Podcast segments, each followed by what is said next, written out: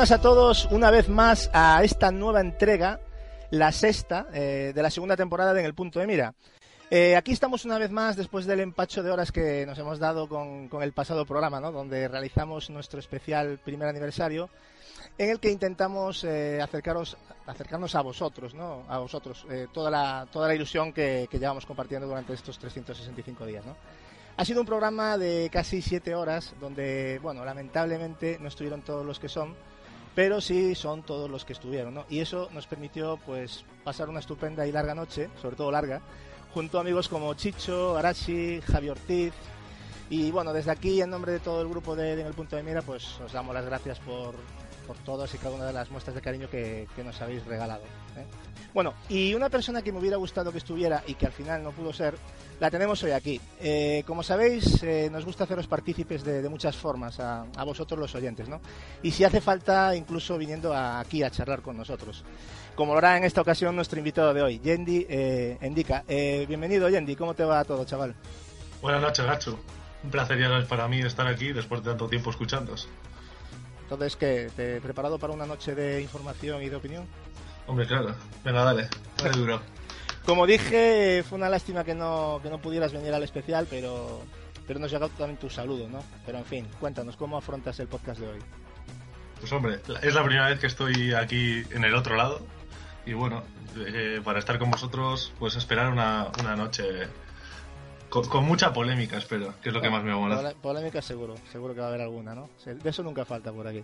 Muy bien, Yendi. Eh, como sabrás, ahora pasaremos a realizarte unas preguntas que seguro que te tendrás memorizadas, porque me consta que, que estás siempre ahí escuchándonos, ¿no? ¿Listo para el interrogatorio militar? Venga, dale. Te Venga. tengo miedo. ¿De dónde procede tu pasión por esto de los videojuegos y en qué sistema te estrenaste como, como jugador?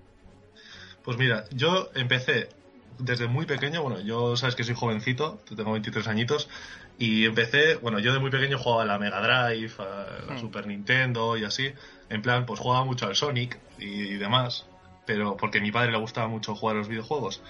Pero cuando yo empecé ya a concienciarme fue cuando eh, me acuerdo que fui con mi padre a comprar el Resident Evil 2 para, para la Play 1 y me acuerdo que igual me pasé viéndole jugar una noche entera y estuve sin dormir como dos semanas. y, sí, sí, del miedo que tenía. Y a partir de ahí, cuando ya se me fue el miedo, digo, ¿qué narices? Voy a jugar yo. Y a partir de ahí, pum, eh, con, la, con, la, Play 1 estuve a tope y a partir de ahí, pum, Play 1, Play 2, Play 3, no sé.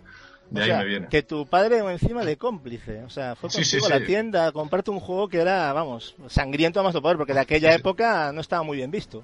No, no, de hecho mi padre engañó a mi madre diciéndole, no, no, voy a comprarle un, un videojuego a, mi, a, a Indica, no sé qué, por, por, por, por, por, su cumpleaños, no sé qué, y era para él, era para él, y me engañó. está bien, está bien. Me gusta tu padre, tu padre me cae bien y no lo conozco ya, ¿eh? Está muy bien ahí esa, esa cultura, ¿no? Por lo menos esa complicidad que te dio, ¿no? Sí, sí, sí. Bueno, ¿y qué, qué sistemas posees actualmente? Cuéntanos un poquito. Eh, ¿los, ¿Los activos y los inactivos? Sí, sí, nos valen. O sea, tú, bueno, inactivos pero lo tienes, ¿no? Sí, sí, los tengo.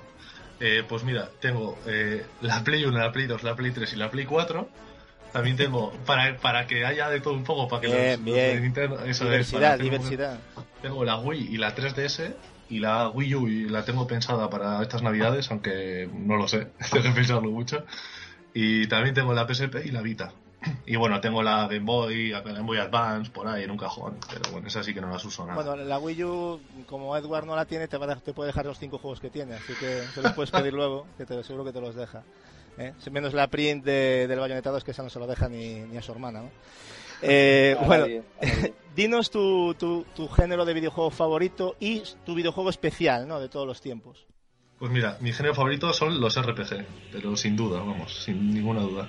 Y mi juego, igual no es el que más me, me, me gusta, pero el especial fue el, el, Final Fantasy VIII, porque tuve unas navidades que, que lo quería, lo quería, lo quería y, y, me lo compraron. Y ya sabes que venían cuatro CDs, o creo sí. que eran y me lo compraron y no funcionaban los dos últimos. Entonces, entonces me, me, yo llegaba hasta la mitad del juego y no me funcionaban. Y, y, haciendo lo de abrir la consola, cerrar la consola. Y a partir de ahí me obsesioné con el juego. Hasta que lo, lo, lo compré nuevo, me funcionó.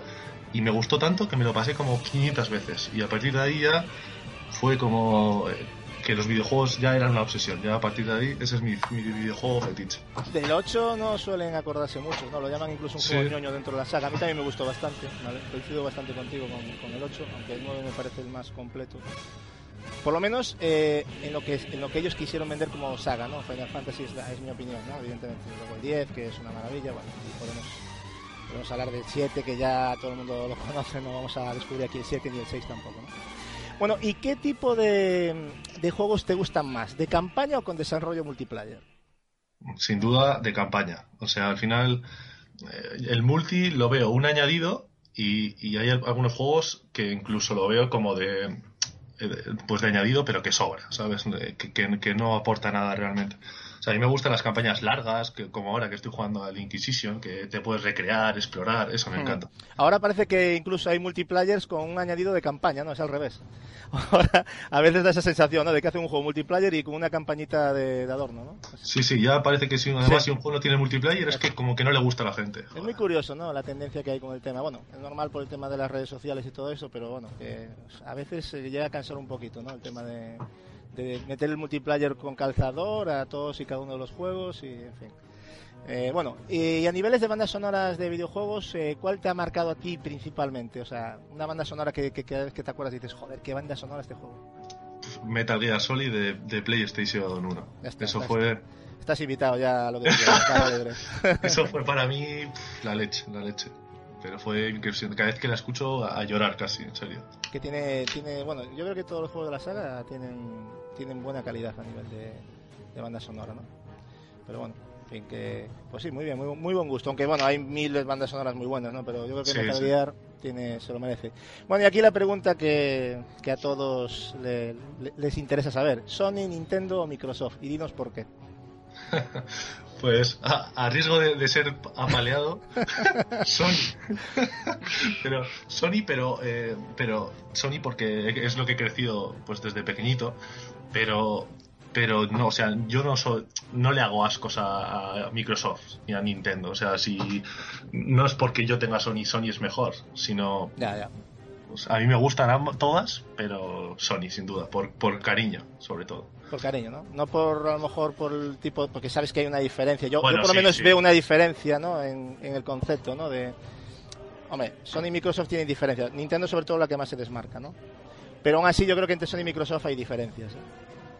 Sí, sí, hay diferencias. Sobre todo el, el, tipo de catálogo. A mí me gusta mucho más. Sobre todo. Dependiendo del RPG. Claro. Eh, efectivamente. Si ya nos vamos a los JRPG, ya una... Aunque tienen muy buenos Microsoft, pero yo creo que Sony ya sabes que el, los States of Cilia, por claro. ejemplo, de hace no mucho, que no sé, que a ti a mí nos encantan, pues esos, por ejemplo, en, en Xbox no los puedes ver. Y esas cosas a mí me encantan. Efectivamente. Bueno, si tuvieras que elegir a una desarrolladora, desarrolladora de videojuegos, ya sea actual o pasada, ¿con cuál te quedarías y con qué juego de la misma? Pues mira, Level 5 y Nino Kuni. Muy bien. Perfecto. Es un juego que me marcó para mí, es mi top 3 de la, de la generación pasada incluso. Yo creo que a, a, nivel de RPGs, de Nino Kuni logra que traspases la pantalla. ¿eh? A mí por lo menos me ha dado, me ha parecido alucinante. Aparte de lo, de lo exquisito que es visualmente, porque eso ya es lo primero que llama la atención. Sí. ¿eh? Y no solo Nino Kuni, sino hay, hay, algunos juegos como el What Night Chronicles, que mucha gente mm. no se acuerda de él y que a mí me chifla. De hecho, tiene muy malas puntuaciones ese juego, tanto el uno como la segunda parte no les dan muy buena nota. Yo por lo menos los que he visto por ahí. Bueno, ya sabemos que las notas a veces... Ya, pero nadie se acuerda de ese juego, me alegro de que lo saques tú a la palestra. Sí, sí. Porque coincidirás conmigo en que no se suele hablar mucho de ellos. No, no, no, no se suele hablar nada y, y te lo juro, yo es uno de los juegos que más horas le he echado, porque además tenía un online y un online muy bueno, muy bueno. Bueno, y ahora una pregunta que ya hemos comentado aquí varias veces, pero que nos interesa saber. Eh, formato físico-digital, cuéntanos un poco tu punto de vista. Para mí, físico. Físico y sobre todo porque ahora mismo la diferencia, eh, quitando el PC, eh, la diferencia de físico y digital de precio no hay. Entonces no le encuentro ningún, ningún sentido a no tener tu cajita que sea tuyo, ¿sabes? Y tenerlo en, en tu estantería con todos los juegos, bonito. Entonces si, si igual me cuesta 30 euros menos el digital o 25, pues lo compro. Pero si no me reporta ningún beneficio, no. Aunque ahora estamos un poquito de capa caída, ¿no? Porque los, los juegos físicos nos los están presentando de una manera a veces un poquito que como no te vayas una coleccionista, Eh, la cosa está perjudicado, bastante perjudicada, ya lo hemos hablado también en un debate, ¿no? Pero yo creo que es algo que cada vez me da la sensación de que va a menos, a menos, a menos y al final, como dijo Julio, nos tillarán el disco así, ala, cógelo al aire y ya está. Sí, sí, porque lo de los manuales ya desapareció hace tiempo. Con lo que me gustaba leer un manual a mí. Sí, es que eso era una, algo que de, culto, ¿no? Coger el juego, el manual, leértelo. Y, Bueno, y sobre todo, más antiguamente, cuando ya nos vamos en plan abuelo cebolleta, cuando ya ponía las cintas de carga, ¿no? Que tienes que cargarlas, pues no tenía... ¿Qué hacías en esos 25 o 30 minutos? Pues leerte el manual. Te el manual y ya está, y vas ahí un poco informándote, ¿no? Eh, bueno, eh, para finalizar, Yendi, eh, ¿a qué juegos estás jugando actualmente y cuál ha sido el último que te has terminado?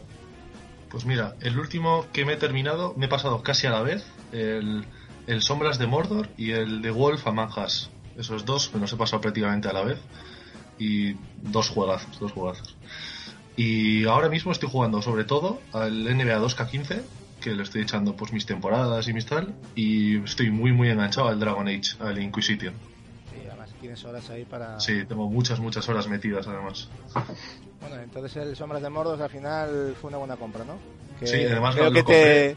Sí, cuenta, cuéntalo, cuéntalo. Sí, sí, lo compré porque cuando os escuché hablar en el, en el podcast, digo, no puedo, no puedo resistirme. Al día siguiente fui, lo compré y sin duda, o sea, una joya, una joya. Me llama mucho la atención, ¿no? De mucha gente que, que, o sea, incluso gente que no tenía ni, ni a la más remota posibilidad de comprárselo y que por un análisis ya vaya a la tienda. Yo cuando me dicen, no, no, es que me lo, habéis vendido, yo, no, si nosotros no vendemos, simplemente hemos contado lo que nos ha parecido, ¿no? Pero muy curioso, ¿no? Y en tu caso también fue algo parecido, ¿no? No, tenías, no entraba en tus planes, ¿no? Sí, bueno, lo, tenía y desde el E3 yo ya veía que era un juego tapado, que, bueno, también te lo escuché decir a ti hace mucho tiempo, que era un juego tapado y que podía dar la sorpresa. Y sí, ha dado la sorpresa totalmente. Lo comentamos, yo y Julio éramos los defensores de, este juego y al final, pues bueno, nos salió bien la, apuesta. La verdad es que incluso yo creo que puede acabar siendo el GOTI, ojo. ¿eh? Y no es ninguna tontería, que ya es bastante, ¿no? En fin, Yendi, eh, que ya sabes que es todo un placer tenerte aquí, que, sé que aparte de, un amigo eres alguien que, puede aportar mucho sobre videojuegos y hoy seguro que, que lo vas a demostrar. No, el placer es mío, Gacho, ya sabes. Pues nada, ponte cómodo que ya voy a presentar ahora aquí a los camándulas estos. Muchas gracias. Eh, bueno, mis compañeros que todavía están con la resaca de la celebración pasada y bueno, vamos a empezar por Capi. ¿Qué tal, Capi? ¿Qué tal viviste este año y sobre todo la celebración del especial? Anagasu, pues muy bien, la verdad es que me reí bastante grabándolo y después escuchándolo todavía más incluso. Y la verdad que con, la música y todo quedó todo de fábula, ¿eh? eh de hecho es difícil, pero incluso tan largo se me hizo corto escuchándolo. Y mira que yo no soy de escuchar podcast, pero la verdad que, salió un, buen especial. Mm. Fueron siete horas casi, ¿eh? que nadie se acuerda, pero que ya nos pareció una burrada el del E3, que había sido el, más tocho que habíamos hecho.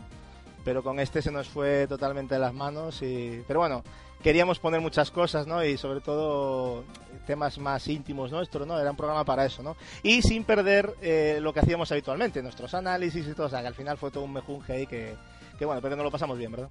Sí, fue un programa doble, la verdad. Quizá pensábamos que no iba a dar tanto la especial, pero bueno, dio para dos programas. Entre que queríamos poner los análisis y las noticias y demás, y el especial, pues.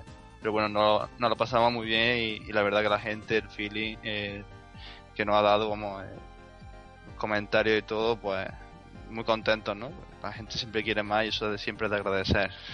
Le das cuatro horas y te piden cinco, le das seis y te piden siete. Así que es una maravilla poder hacer el programa así, de verdad que sí. De hecho, cuando subimos la primera parte, que eran dos horas y media, hubo gente que se echó las manos a la cabeza. ¡Dos horas y media! Oye, tranquilos, hombre, que falta la segunda parte. No sé qué, había dramas ya, ¿eh? O sea, era una cosa... Y que parece que estamos hablando de dos horas y media como si no es nada. O sea, y dos horas y media hay podcasts que duran una hora y media, dos, y no pasa nada. Sí. Dos horas y media incluso, ya, ya dos horas y media diríamos que es la duración que, queríamos estimar, ¿no? Para un programa, la duración que teníamos estimada es esa, ¿no? Y fíjate ya que era solo una parte, la gente ya estaba pidiendo más, sin haberlo escuchado todavía. Efectivamente, efectivamente. Bueno, y cuéntanos, ¿a qué juegos estás jugando actualmente y te has terminado alguno, última, el último, cómo va? No, de momento no, de momento no he terminado ninguno, tampoco he podido jugar mucho. Y sigo con el Metal Gear Racing y el, y el Castlevania La Rosado, de momento. El último que terminé fue el de Walking Dead, que, ya hice el análisis, la segunda temporada. Efectivamente. O sea que eso es lo que básicamente le estás dando ahora, ¿no? Sí, la verdad que sí, que son, son juegos largos, eh, sobre todo el Castlevania Rosado. El otro se hace largo por mi manquismo. Me está contando el Racing, estoy un poquillo oxidado. Y bueno, también el Castlevania, pues con diversos problemas que he tenido con la partida guardada de más, he tenido que empezar los dos veces, o sea, doble de largo. Sí, porque bueno, el Racing es, no es un juego largo, excesivamente largo, pero tiene su... Hay que cogerle la mecánica y una vez que se la coges te lo disfrutas. Yo ya te lo comenté. Sí, tiene su exigencia, Gasu. Además, también Claro. lo que me pasa es que, claro, es un juego y como lo dejes, después te tendrás vez que, que aclimatar, vez la jugabilidad. Por el control que tiene, efectivamente, pero es eso, es un juego que Mm. requiere, que yo creo que nos olvidamos a veces un poquito en los juegos, es una lástima, ¿no? Que tampoco se trata de empezar a jugar y ya dominarlo, ¿no? Yo creo que este juego te exige un poquito de, oye, tienes que Sí, dominarlo, ¿no? por supuesto. de- Entonces- es parte, es parte de- de- del juego, está concebido así y, y hay que tirar para adelante. Es también la gracia que tiene el juego. Que no es muy largo, pero eh, se hace exigente por el, por el tipo de, de control que tiene y Mm, por el diseño. Efectivamente. Pues nada, oye, Capi, eh, aquí encantado de tratarnos más y vamos a que hoy tenemos un programa bastante, creo que completito, ¿no? Ah, igualmente, sí, hombre. Siempre está lleno de polémica y hoy los análisis pues vienen muy fuertes. Ya veremos. Todos ya- sabemos. Ya veremos qué viene por ahí, pues nada, eh, ponte cómodo. Eh, y vamos a dar paso con Edward Esparda. Edward, ¿qué tal? Buenas, buenas noches y bueno, cuéntanos también cómo has vivido ese especial aniversario también. Buenas noches, Gatsu, ¿cómo estamos? Pues, macho, eh, genial, ¿eh? O sea, ha sido escucharlo ahí una vez grabado, con esos efectos de música que eh, la verdad es que te aplaudo. Has hecho un, trabajo de edición ahí que no, no, no me hubiera gustado estar en tu pellejo y la verdad es que impresionante. El tema de los audios, eh, los invitados de lujo que tuvimos esa noche. Los invitados. la- mm, Ah, genial. Y yo como Capi, la verdad es que se me, se me hizo corto una vez lo, lo escuché. Y nada, una experiencia impresionante. Sí, ya tocaba, ¿no? Un programita así para, para desinhibirnos sí, sí. un poquito y, y por lo menos que la gente estuviera un poco más, que es lo que se pretendía, ¿no? Más cercana todavía Sí, y, sí. y teniéndolos con nosotros, ¿no? Que somos afortunados de, de que la gente pues se comprometiese a venir y darnos un saludo, ¿no? Que lastimosamente hay mucha gente que, que no pudo venir, otra que, bueno, en fin, lo de siempre, ¿no? Tampoco caben todos porque esto sería ya un podcast de 24 horas, ¿no? Si tenemos que Sí. meter a toda la gente, sería un maratón, ¿no? Esto, pero bueno. Cuéntanos, ¿a qué juego estás jugando actualmente y qué, cuál ha sido el último que te has terminado? Pues bueno, terminado la verdad es que ninguno por falta de tiempo, pero bueno, no, no, miento, miento, ahora te lo diré. El último juego que me he terminado por segunda vez ha sido el Asuras Wrath, que me lo terminé ayer. Ah, por segunda vez, madre mía. Por segunda vez. Le... Fue empezarlo y me lo terminé del tirón. Fue uno- es que a mí, a mí ese juego es que me, me- me cautiva. O sea, ti- tiene un algo ese juego que no sé, no sé si es la música, no la historia, no, no sé. no Sí, sé. es un juego que se ve que es especial, ¿no? Pero es que es lo que comentamos siempre de ese juego, ¿no? Yo, de hecho, yo antes de jugarlo a mí me lo habían vendido muy mal. Por eso yo siempre recomiendo a la gente que no haga caso de las opiniones, sobre todo las negativas, ¿no? Porque a veces te puedes perder un gran juego. Las positivas, vale, también te puede salir rana, ¿no? Pero las negativas, sobre todo, yo la experiencia es que me he encontrado un montón de juegos que los han puesto a parir y los he probado y, me he quedado... Sí, a ver, es- este, este juego es el típico de. Es de gustos muy, muy exclusivos, diría yo. No, co- como se distancia tanto de lo que estamos acostumbrados, ¿sabes? Además, es un juego que, que se basa en la mayoría del control en temas de quick time events y, claro, mm, no es un hack and slash como la mayoría de la gente lo ve, que no lo ha probado, sobre todo. Y vamos, para mí un juegazo. Pues nada, Edward, eh, encantado de tenerte aquí también y, y esta noche también tienes ahí algo que hablar, ¿no? Sobre un jueguecito. Así cierto, que... cierto, cierto jueguecito de, Ubisoft. de- exactamente, Ubisoft, que está en boca de todos últimamente, la, la pobre Ubisoft, madre mía, y, y lo que le espera hoy, porque hoy vamos a sacar unas cositas también que, que hay que comentar, ¿no? Así que nada, ponte cómodo y, y hablamos, Edward. Perfecto. Bueno, y ahora pasamos, eh, como siempre digo, y no voy a cambiar la frase, conexión sevillana con Julio Herrera. ¿Qué tal, Julio? ¿Cómo te va? Muy bien, muy buenas noches. ¿Cómo, ¿Qué ¿Cómo te ha ido esa celebración? ¿Cómo la has vivido tú también? ¿Cómo te lo has pasado? Eh, so- están siendo, desde luego están siendo para mí de, de las semanas más felices del año porque primero fue el maravilloso aniversario con unos audios memorables. Además la banda sonora, que ya es la banda sonora prácticamente pues, pues de lo que es la, es la cortita vida que llevamos aquí ahora mismo. Sobre todo yo que empecé con vosotros en esto de los podcasts y la verdad que es estupendo. Y luego ya la guinda que, que ha sido el Inquisition este que, que es una locura. Que es una locura. Lo, está- lo estás disfrutando, me consta. ¿eh? No me preguntes a qué he jugado. No, Está no. clarísimo. Ya sé que has jugado, de hecho has jugado, pero intensivamente, ¿no? Pero y su- seguramente no te has acabado ninguno, claro. Eh, En estas en estas dos semanas. No, no los he, yo solo No. toco Inquisition, lo demás Claro. no lo he tocado. Pero vamos, que- que... es que de aquí a un tiempo ni con un palo toco lo demás, o sea, es que lo tengo claro. Pues aún te queda un poquito, ¿eh? O sea que vételo tomando con calma. Yo, pero- yo estoy, yo estoy encantado y cuanto más largo sea mejor y cuanto más dure mejor, vamos que no. Y luego lo rejugaré y lo rejugaré y ya os iré contando cómo van las distintas campañas según el personaje que te escojas y eso. O sea que te vas a no vas a comprar juegos en seis meses, ¿no? No, bueno, no desprecintaré, Ya, que. Ah, bueno. eso a Edward le gusta mucho. Que eso ya bastante. The Witcher. Guau, ahí, ahí hay un precinto apetitoso. Ahí ya veremos cuando llegue The Witcher a ver si mantienes el. No, el ese precinto está reservado. Ya veremos. Pues nada, Julio, pues también encantado de tenerte aquí. Como ya no te hago la pregunta, evidentemente, así que nada, ya nos vemos en, bueno, durante todo el programa, pero sobre todo en ese análisis que de Inquisition que va a estar bastante interesante y escuchable. Eso espero. Muy bien. Eh, bueno, y tenemos también aquí a un hombre feliz, Marcos Dopazo. ¿Qué tal, Marcos? ¿Cómo te va? Blanco pero feliz, como digo siempre. Marco, pero feliz, ¿no? ¿Qué tal viviste ese aniversario? Cuéntanos tú también, ¿qué tal te lo pasó?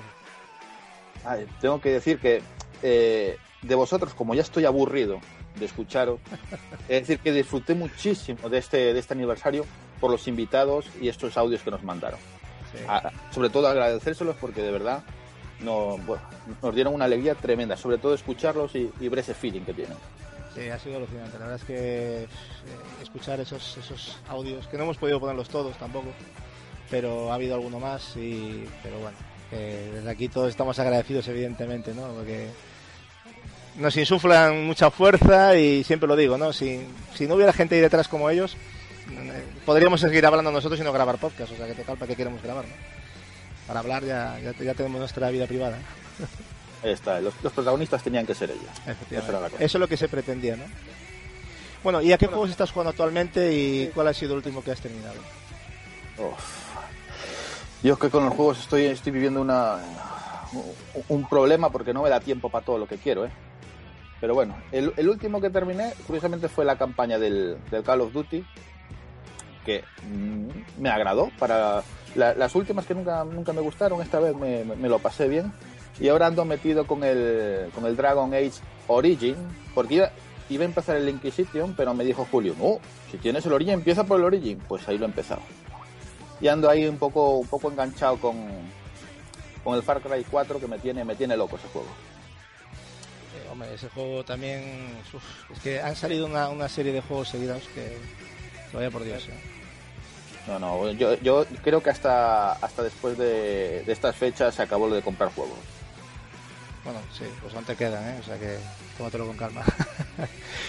bueno, pues nada, Marcos, eh, ponte cómodo, eh, encantado de tenerte aquí otra vez y bueno, que va a ser una noche bastante larga, larga y esperamos también tus comentarios con el, con el Far Cry 4. Nada, un placer.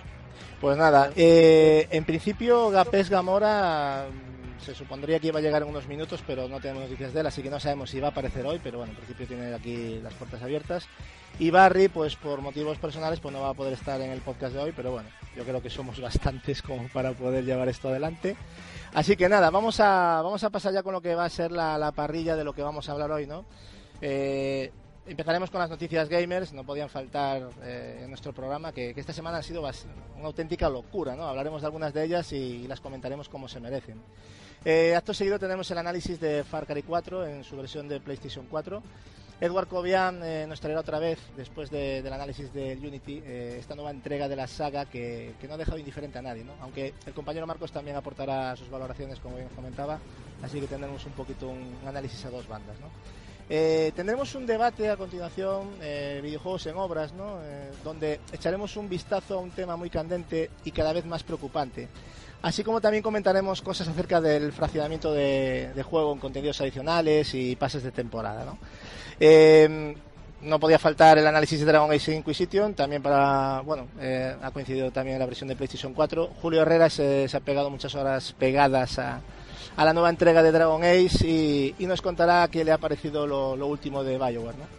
Y por último, pues nos, eh, nos despediremos eh, y daremos eh, digamos, el cierre y la lista de los tres ganadores, recordar, de nuestro concurso del especial aniversario, que pasarán a la ronda final para hacerse con el fantástico premio de 70 euros que, queremos entregar antes de irnos de vacaciones de, de Navidad, ¿no? Y bueno, con esto finalizaremos este podcast de hoy, que como veis viene bastante cargadito, por lo que vamos a ir dando paso a las noticias más interesantes de estos días.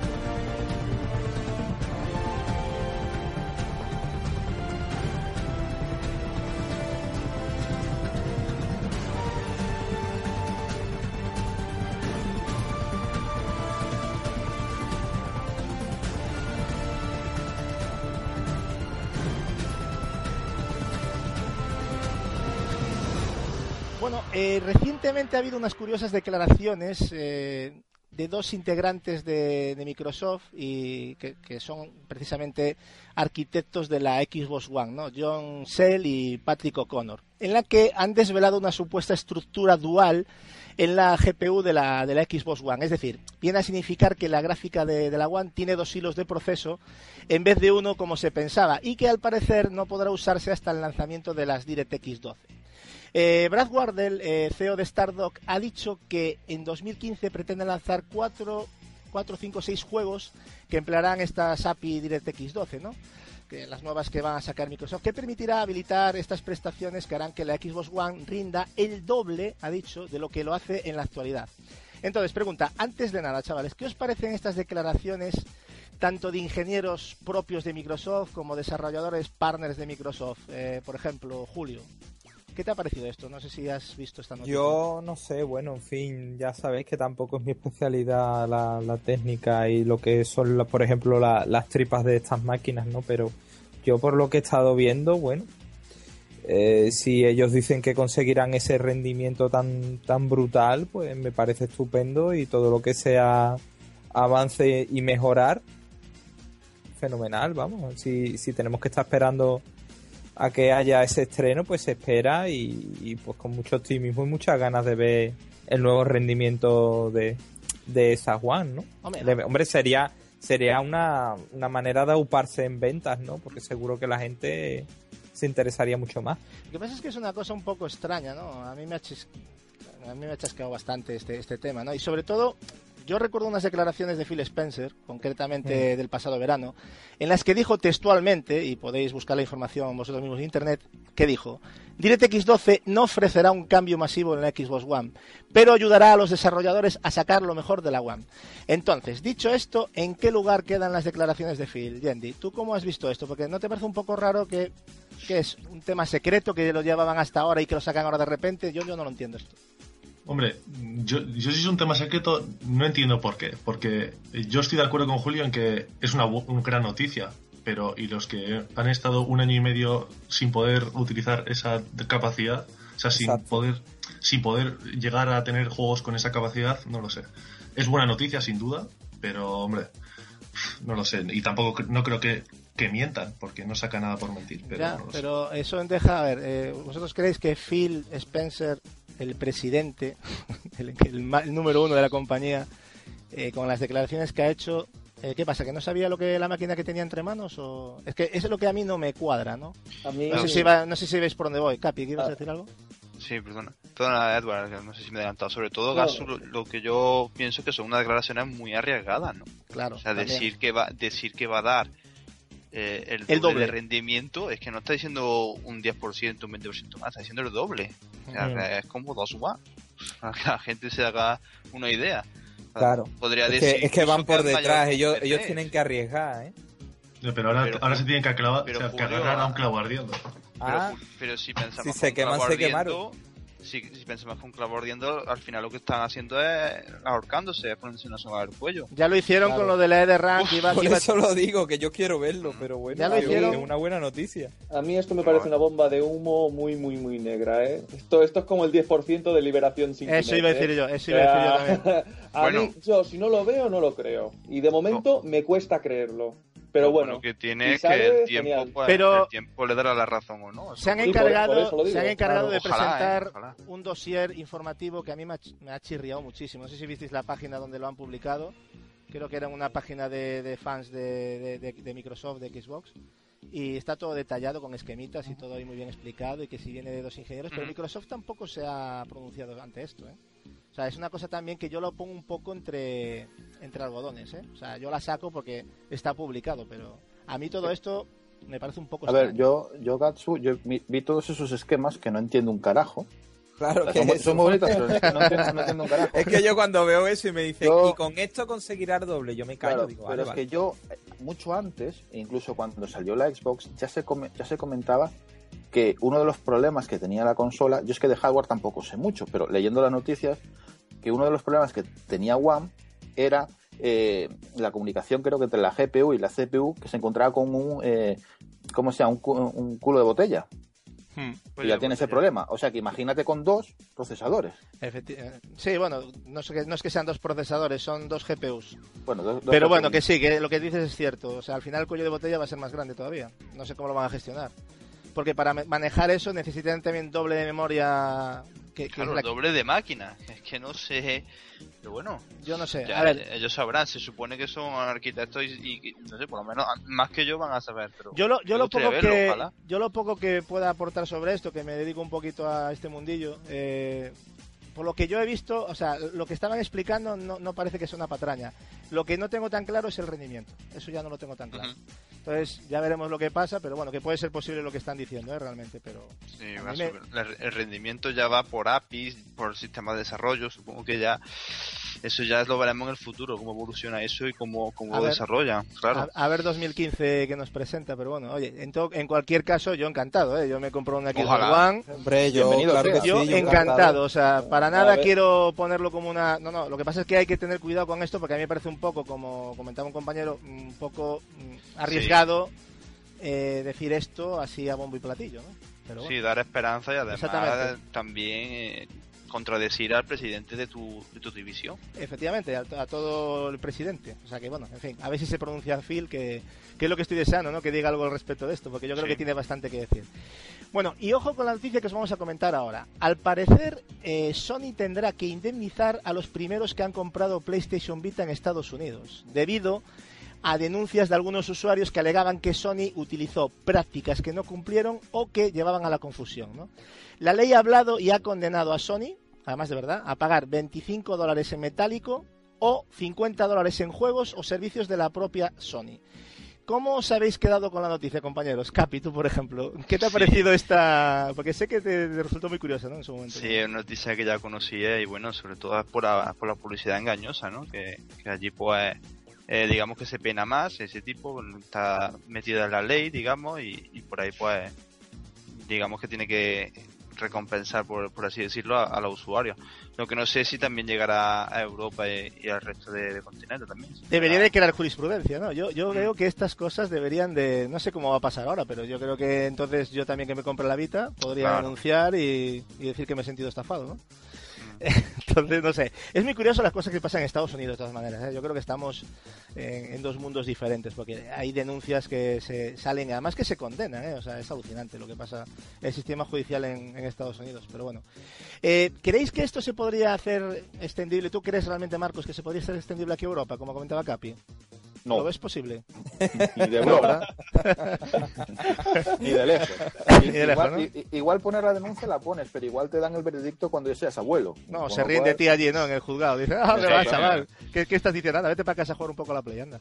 No, en, en Estados Unidos eso, eso es otro mundo porque allí como encuentran un chicle tirado en el suelo demandan a la compañía de, de- del chicle, pero tranquilamente. Allí lo de las demandas está es, yo qué sé, es como ir a la, parada del autobús. Eso es una, una cosa de, de co- cotidiana, cotidiana. Efectivamente, es una cosa. Bueno, en fin, quería dejarlo ahí porque me pareció una, una noticia muy muy curiosa, ¿no? Y, pero, en fin, que ahí, ahí, ahí os la queda para que cada uno opine lo que, lo que considere. Eh, bueno, el pasado día 3 de diciembre de, de 2014, o sea, hace un- unos 5, 4 o 5 días, eh, Sony ha celebrado los 20 años desde el lanzamiento de la primera PlayStation en Japón, ¿no? Sacando a la venta una edición especial de, PlayStation 4 muy limitada, unas dos- 12.000 unidades creo.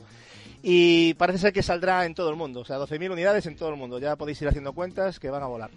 El precio eh, no va a ser precisamente barato. Eh, comentan que va a ser unos 499 euros sin juegos y un mando. Todavía no se sabe cuándo llegará a Europa eh, ni cuántas unidades le toca a nuestro continente. En fin, 20 años eh, que ya han pasado desde la primera PlayStation, ¿no? una consola que, que puso el mercado patas arriba y que marcó un estilo, creo, y concepto desde, desde el primer día, ¿verdad, Edward? Ah, qué grande es Sony. Sí. Qué grande. Aún, aún recuerdo cuando compré. Cuando tuve mi primera Play 1, eh, gris de ese mismo color de, esta- de esta Play 4. Qué, qué- qué cosa más grande. Esos Crash Bandicoot, esos Medieval. Joder. Ah, eh, joder, es que me, me- me sal- se me salen las lágrimas. Hombre, Sí, un acontecimiento. arriba. Fue un acontecimiento, eh, es verdad. Yo también con la PlayStation tuve una muy buena experiencia. ¿eh? sí, sí, pasamos del cartucho, eh, pasamos de- del cartucho al CD y fue algo mágico. Por cierto, ¿alguien ha visto las fotos de este nuevo modelo de PlayStation 4? Sí, yo he visto, Maravilloso, yo he visto la- maravilloso. increíble. ¿Qué te parece, Yandy? ¿Cómo, cómo A mí me ha parecido Bonita, ¿verdad? Bonita. En cuanto la vi dije, la quiero. la Sí, sí, a mí me daban ganas de despachar. Eso estoy muy contento con mi negrita, pero, pero oye, eh, casi me gusta más. Es que es preciosa. O sea, realmente me le da- han dado un aire a Play 1, pero brutal, ¿eh? Pero me da que conseguir esa unidad va a ser complicado de narices. 12.000 unidades en todo el mundo. Están locos estos hombres. Sola- solamente, solamente creo que leí 390 solamente Pero fijaros, fijaros, ya, o sea, yo os aconsejo una cosa, comprarla y venderla de nuevo, porque os vais a forrar, o sea. Eso, Sí. es eso Es que a pensar yo, que mucha Cuando la pongan a la venta, yo voy a ir como un kamikaze por ella, ya os lo digo. A, a- a mí me dará miedo verla en eBay o en Amazon. A eso sí que me dará miedo. Sí, no, no, se va a montar una especulación que acordaros de lo que estamos diciendo hoy, ¿eh? O sea, si sacan 12.000 unidades, están como cabras, vamos. Luego, luego quieren combatir la especulación. Con estos señores no, no, lo, no lo vais a combatir, va a ser peor, pero bueno. En fin, que os ha gustado, ¿no? En general, por lo que veo, ¿alguien tiene algo que comentar sobre el, el aspecto? El precio quizás es un poco alto, ¿no? ¿No lo veis un poquito alto? No, suena- porque es exclusiva. o sea, Sí, ser tan pero- Sí, limitada. bueno, es una edición Claro. limitada, es una conmemorativa, bueno. Claro, el precio no es más caro, pero vosotros estáis pensando ya en que después la vaya a especular y vaya a venderla. Ay, y ay, ay. Me efectivamente, comp- Bien y me dicho, compro dos bien. Play 4, es exacto. pero una persona, digamos, que le cuesta ya comprar la Play 4, o sea, eh, luego un poquito más, está muy bonita, pero coño, Ah, esta que- consola- no la claro.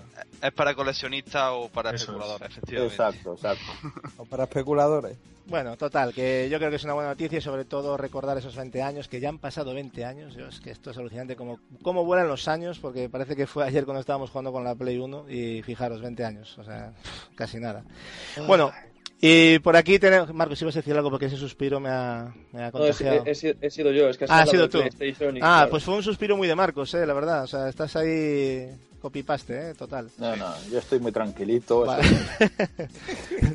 bueno, y por aquí tenemos otra noticia muy buena y a mi modo de ver muy justa. Eh, el videojuego Sombras de Mordor ha sido el ganador de, al mejor juego del año en los premios Fan and Serious, que vienen a ser lo que los videojuegos al cine son los Oscars, ¿no? Eh, por lo tanto, una merecida y, y grandísima noticia. Eh, os voy a dar la lista de, de los ganadores, aparte de- del mejor juego del año. Eh, bueno, el mejor diseño se lo llevó Assassin's Creed Unity de Ubisoft. Eh, mejor diseño artístico eh, Valiant Hearts de, de Great War de Ubisoft también. Mejor guion Borderlands de Presequel 2K Games, ¿vale? Eh, con el cual no estoy de acuerdo en concreto, pero bueno. no lo he jugado, pero yo creo que mejor guion tiene que ser la leche. Me lo voy a tener que pillar entonces. Mejor banda sonora Alien Isolation de Sega. También, bueno, está muy bien y también incluye los efectos de sonido, ¿no? Mejor videojuego de acción aventura pues también se lo ha llevado Sombras de Mordor, o sea, se ha llevado dos premios, alucinante, o sea, es que es una grandísima noticia. El mejor videojuego de rol, Divinity Original Sin, de, del Alien Studios. Mejor videojuego de terror, Alien Isolation de Sega. Eh, muy merecido este premio, muy merecido. Mejor videojuego independiente, eh, Good Will Be Watching, de, de Excursion Team. Yo este juego mm, no lo conozco, la verdad, pero bueno, será un indie pero la verdad es que no, no, lo- he tenido la ocasión de verlo. Mejor videojuego infantil, eh, Just Dance 2015 de Ubisoft. Mejor videojuego de móvil, el Hearthstone, el Heroes of Warcraft eh, de Activision, ¿no? bueno, Blizzard. Eh, mejor videojuego online, eh, también se lo ha llevado este juego, o sea, móvil y online. Mejor videojuego deportivo, el NBA 2K15 que le está dando el amigo Yendi, que se lo ha llevado también el premio. Me- mejor Muy merecido, videojuego mejor videojuego de motor Forza Horizon 2 de, de la Xbox One también me parece una, una, una muy buena elección Sí. premio a toda una saga se le han dado a Halo esto ya es una muy buena saga pero aquí había mucho que valorar ¿eh? pero bueno está bien es se lo merece no digo que no premio honorífico se lo han dado al Trip Hawkins que tampoco conozco este juego y el juego más esperado de 2015 se lo ha llevado The Witcher 3 Wild. Hunt. ¡Sí! Hombre, es una... dicha la lista y la noticia. orgasmo por ya. Dicha, Ya, ya, ya. di- dicha la lista y la noticia. En primer lugar, Julio, cuéntanos qué te ha parecido este premio de Sombras de Mordor. Me parece, dos, me además. parece, sí, me parece lógico porque es verdad que quitando mm, un par de cosas que han sido brillantes, Hmm. no inventa nada, cierto es, pero la ambientación es única, eh, está muy conseguido, eh, tiene un gameplay que, que- que es bastante, bastante bueno. Y cuando la gente habla de copy-paste, bueno, es que todo es copy-paste de todo. O sea, Eso- eso sí, es. la- las cosas buenas de cada, de cada obra eh, y, y se puede apreciar en el mundo del arte, ahora que no está Gape se puede decir, y, y se puede observar en otros en otros mundos como el de la arquitectura, o se puede, es, es que lo, lo bueno se puede se puede adoptar, mm, llámenlo plagiar, llámenlo como quiera, y, y ayuda de, de cara a hacer obras más completas, ¿no? Y, Hmm. y este es el caso, ¿no? Y además del modo de Nemesis que es brillante. Sí, ya, ya- tanto, ya hemos hecho un análisis del juego. Si tiene lo bueno de todos y encima añade un nuevo modo que estoy seguro que se va a copiar Se va a copiar, sí, sí. y, y Sí, no me voy a vamos. enfadar si hacen algo similar en No, otro juego porque no pienso enfadarme porque me, me ha dado me ha dado horas de satisfacción pues yo creo que es justo no me ha Bueno, gustado Respecto al resto de videojuegos, ¿algunos ha extrañado? ¿Habéis echado alguno de menos, Yendi? Mm, ¿Cómo- Pues a- a- yo estoy muy de acuerdo con el mejor diseño artístico, creo que es, de Valiant Hearts. A Sí, mí, a mí me juego muy que- arriesgado y muy bien, ¿eh? pues, pero muy acertado. Valiente, o sí, sea, a a, mí me me encantó. acertado. Me pareció un juegazo, aunque la gente y algunos dicen que no es un juego, pues por lo que es, pero a mí la verdad es que me encantó. Me Se lo encantó. podían haber dado también al Child of Light, ¿eh? O sea, Sí, sí, es verdad, sí. Cualquiera, cualquiera de los dos se lo merecía, ¿eh? La verdad. La verdad. Y incluso la banda sonora también se la podían... Se la han dado a Sí. Alien, pero es que el Child of Light... Sí. Y el Valiant también suena muy bien, pero yo creo que es un poquito inferior a Child, ¿eh? Yo creo, en general. Pero es una pedazo de banda sonora también. Marcos, ¿tú alguno que echaras de menos? ¿O cómo has visto la lista? Hombre, yo es que estos premios que son a los mejores de este año, digo yo, hombre, pero eh, hasta hasta cuándo se, se fija la fecha de los que entran y los que no. Porque yo, por ejemplo, podría decir que eh, Far Cry 4 o Dragon, Cry. o Dragon Age Inquisition, pues también deberían de estar Ya, por ahí. pero fueron, fueron antes. O sea, estos los premios Claro. se repartieron antes. Sí, pero por, por eso por eso me asombra. Vamos a dar premios del 2014 cuando aún ha terminado el 2014. Deberían de esperar un poquito, sí. La verdad es que sí. Yo creo que es un poco... Pero bueno, en el siguiente año entrarán estos que se han dejado. o sea, que Pero vamos, gene- generalmente no, no he hecho de menos ninguno. Me parecen acertados, eh, además, los premios dados. Algunos es cierto que no los conozco. No, yo tampoco, ya lo fui diciendo porque yo no lo conozco todo, pero la gran mayoría de los que se han listado aquí los he probado, jugado o completado. O sea que a mí me ha gustado bastante también la, la lista, ¿no? Me gustó mucho particularmente el del Alien Isolation, los dos, porque yo creo que ese es un juego que, que se merece premios, ¿eh? más todavía, Uf, pero por lo menos sí. se lo han dado en dos categorías que destacan, ¿no? Ya No te digo, es que para mí, para no- mí el Aliens es un- uno de los juegos del año. no como lo que han hecho con los GOTY, que me parece muy mal lo que el trato que le han dado a Alien, pero bueno, ya, ya veremos cómo queda la cosa al final, ¿no? Eh, bueno, y ahora, eh, sintiéndolo mucho, tenemos que comentar una noticia que a mi modo de ver ha sido un tanto extraña. Eh, Scott Moffitt, eh, un alto cargo de, de la compañía, eh, ha estado presumiendo en una reciente entrevista sobre las notas de, de Wii U respecto a los juegos eh, mejor valorados por Metacritic en consolas de nueva generación, es decir, Wii U, PlayStation 4 y One, ¿vale? Y esto es lo que ha dicho este hombre, y cito textualmente.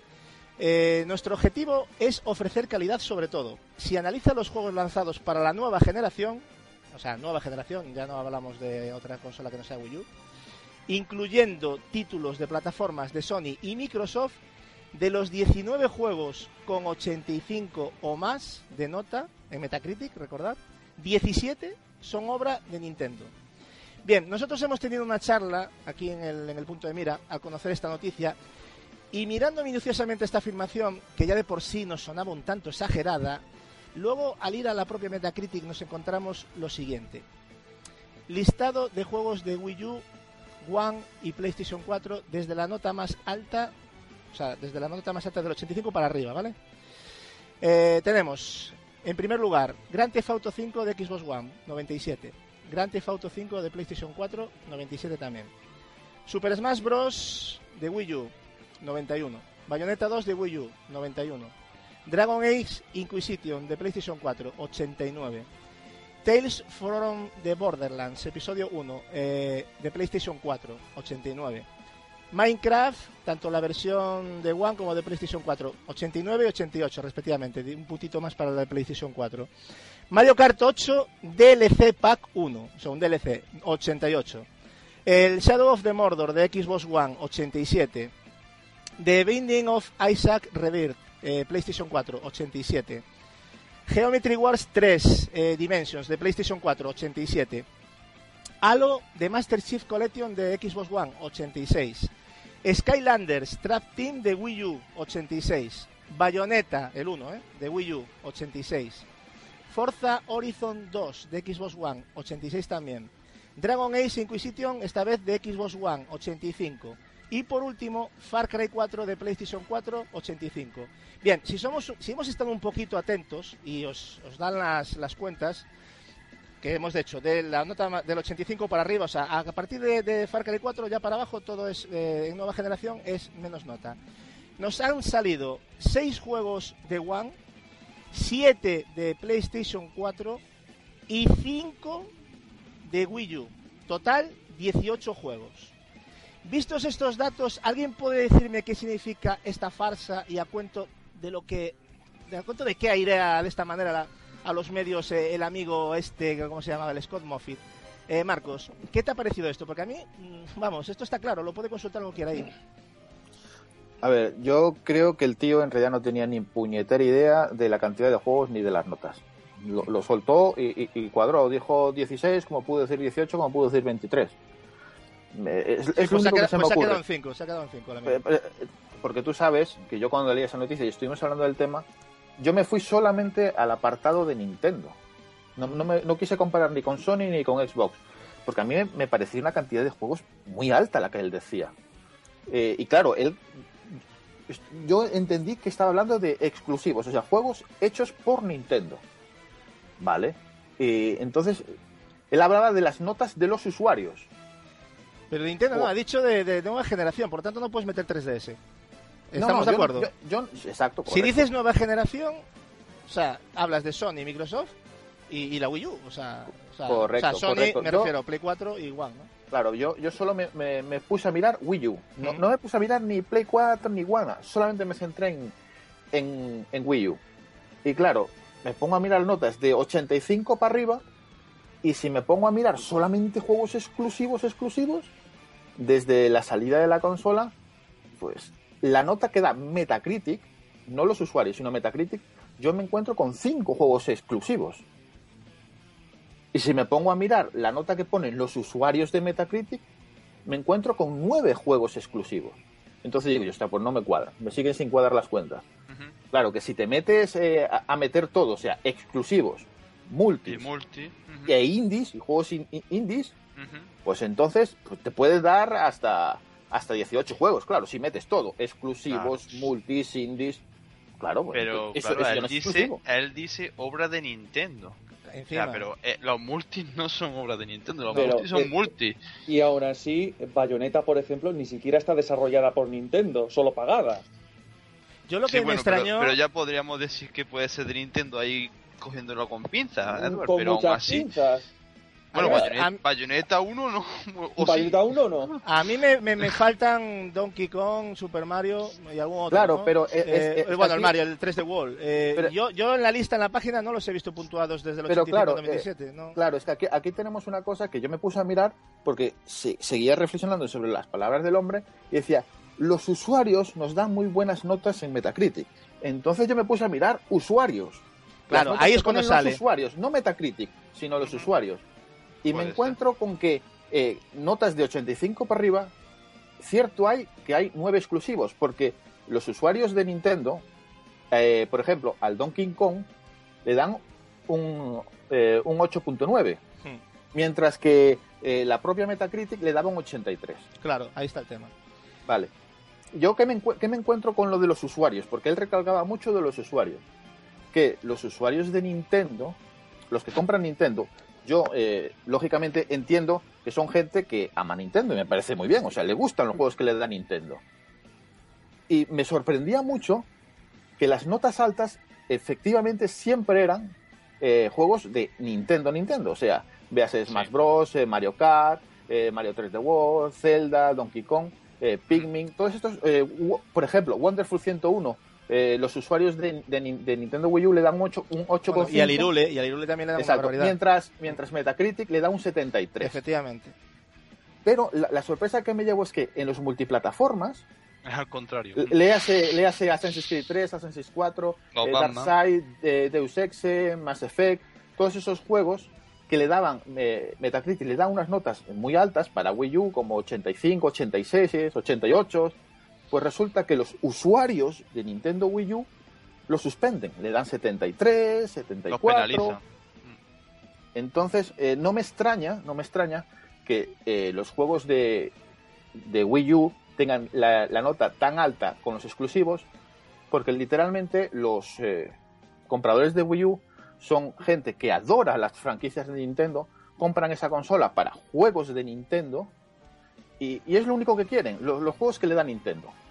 Eh, ellos dicen que es porque son juegos de calidad y me parece lógico que sean de calidad porque efectivamente son los juegos que a ellos les gusta.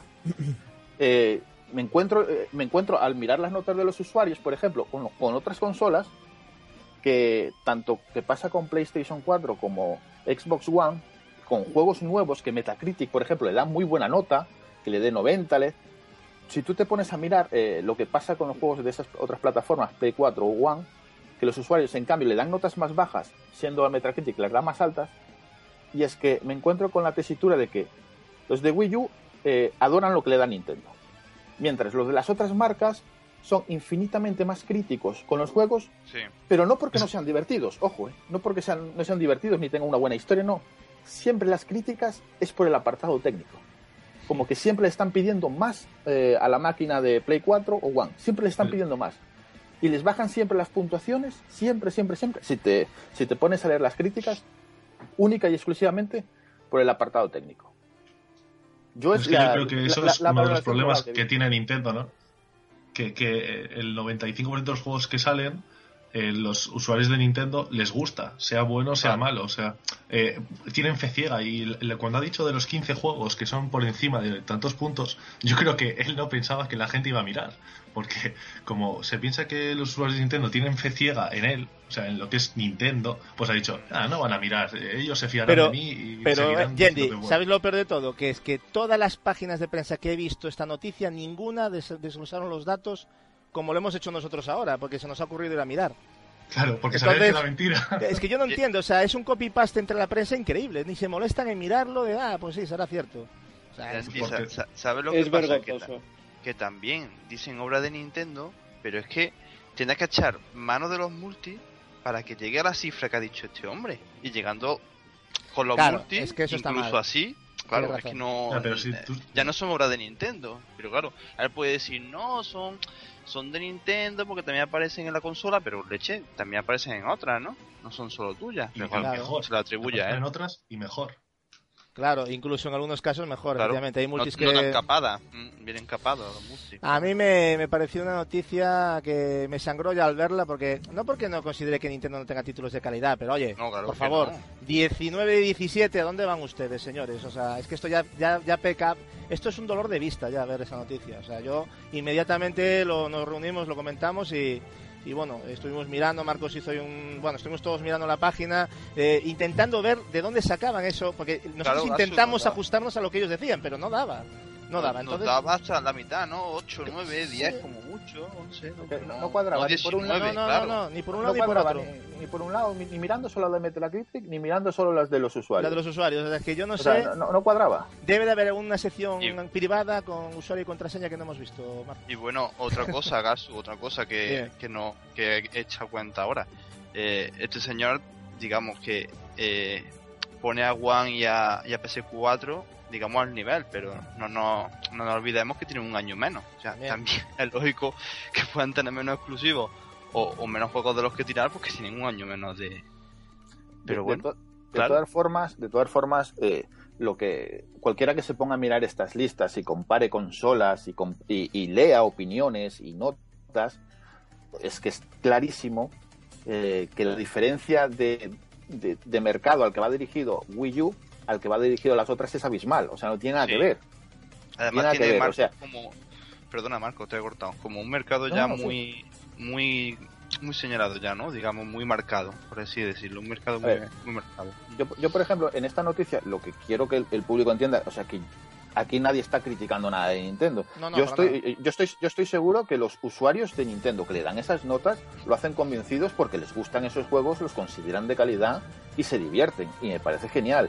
Igual que, que- que considero perfecto que los usuarios que dan su opinión en Play 4 y One pidiéndole eh, más técnicamente a, a esas consolas, pues oye, como digo yo, son segmentos distintos. O sea, cada consola va dirigida a un, a un público totalmente distinto. o Pero sea, no les hace ningún favor a la propia Nintendo No. haciendo esas cosas. Es que es peor para ellos. Es que no es que sea bueno que todo claro. sea que todo digan que es bueno. Es que es peor. Es peor. Se están creciendo, ven las cifras por donde quieren y no, no por donde no, a ver, yo... do- no claro, por donde no les interesa, que Es son ahora claro, mismo esto- que la, la Super One. Esto es como, esto es como muy es una pena, es como remontar- remontarse muy al pasado.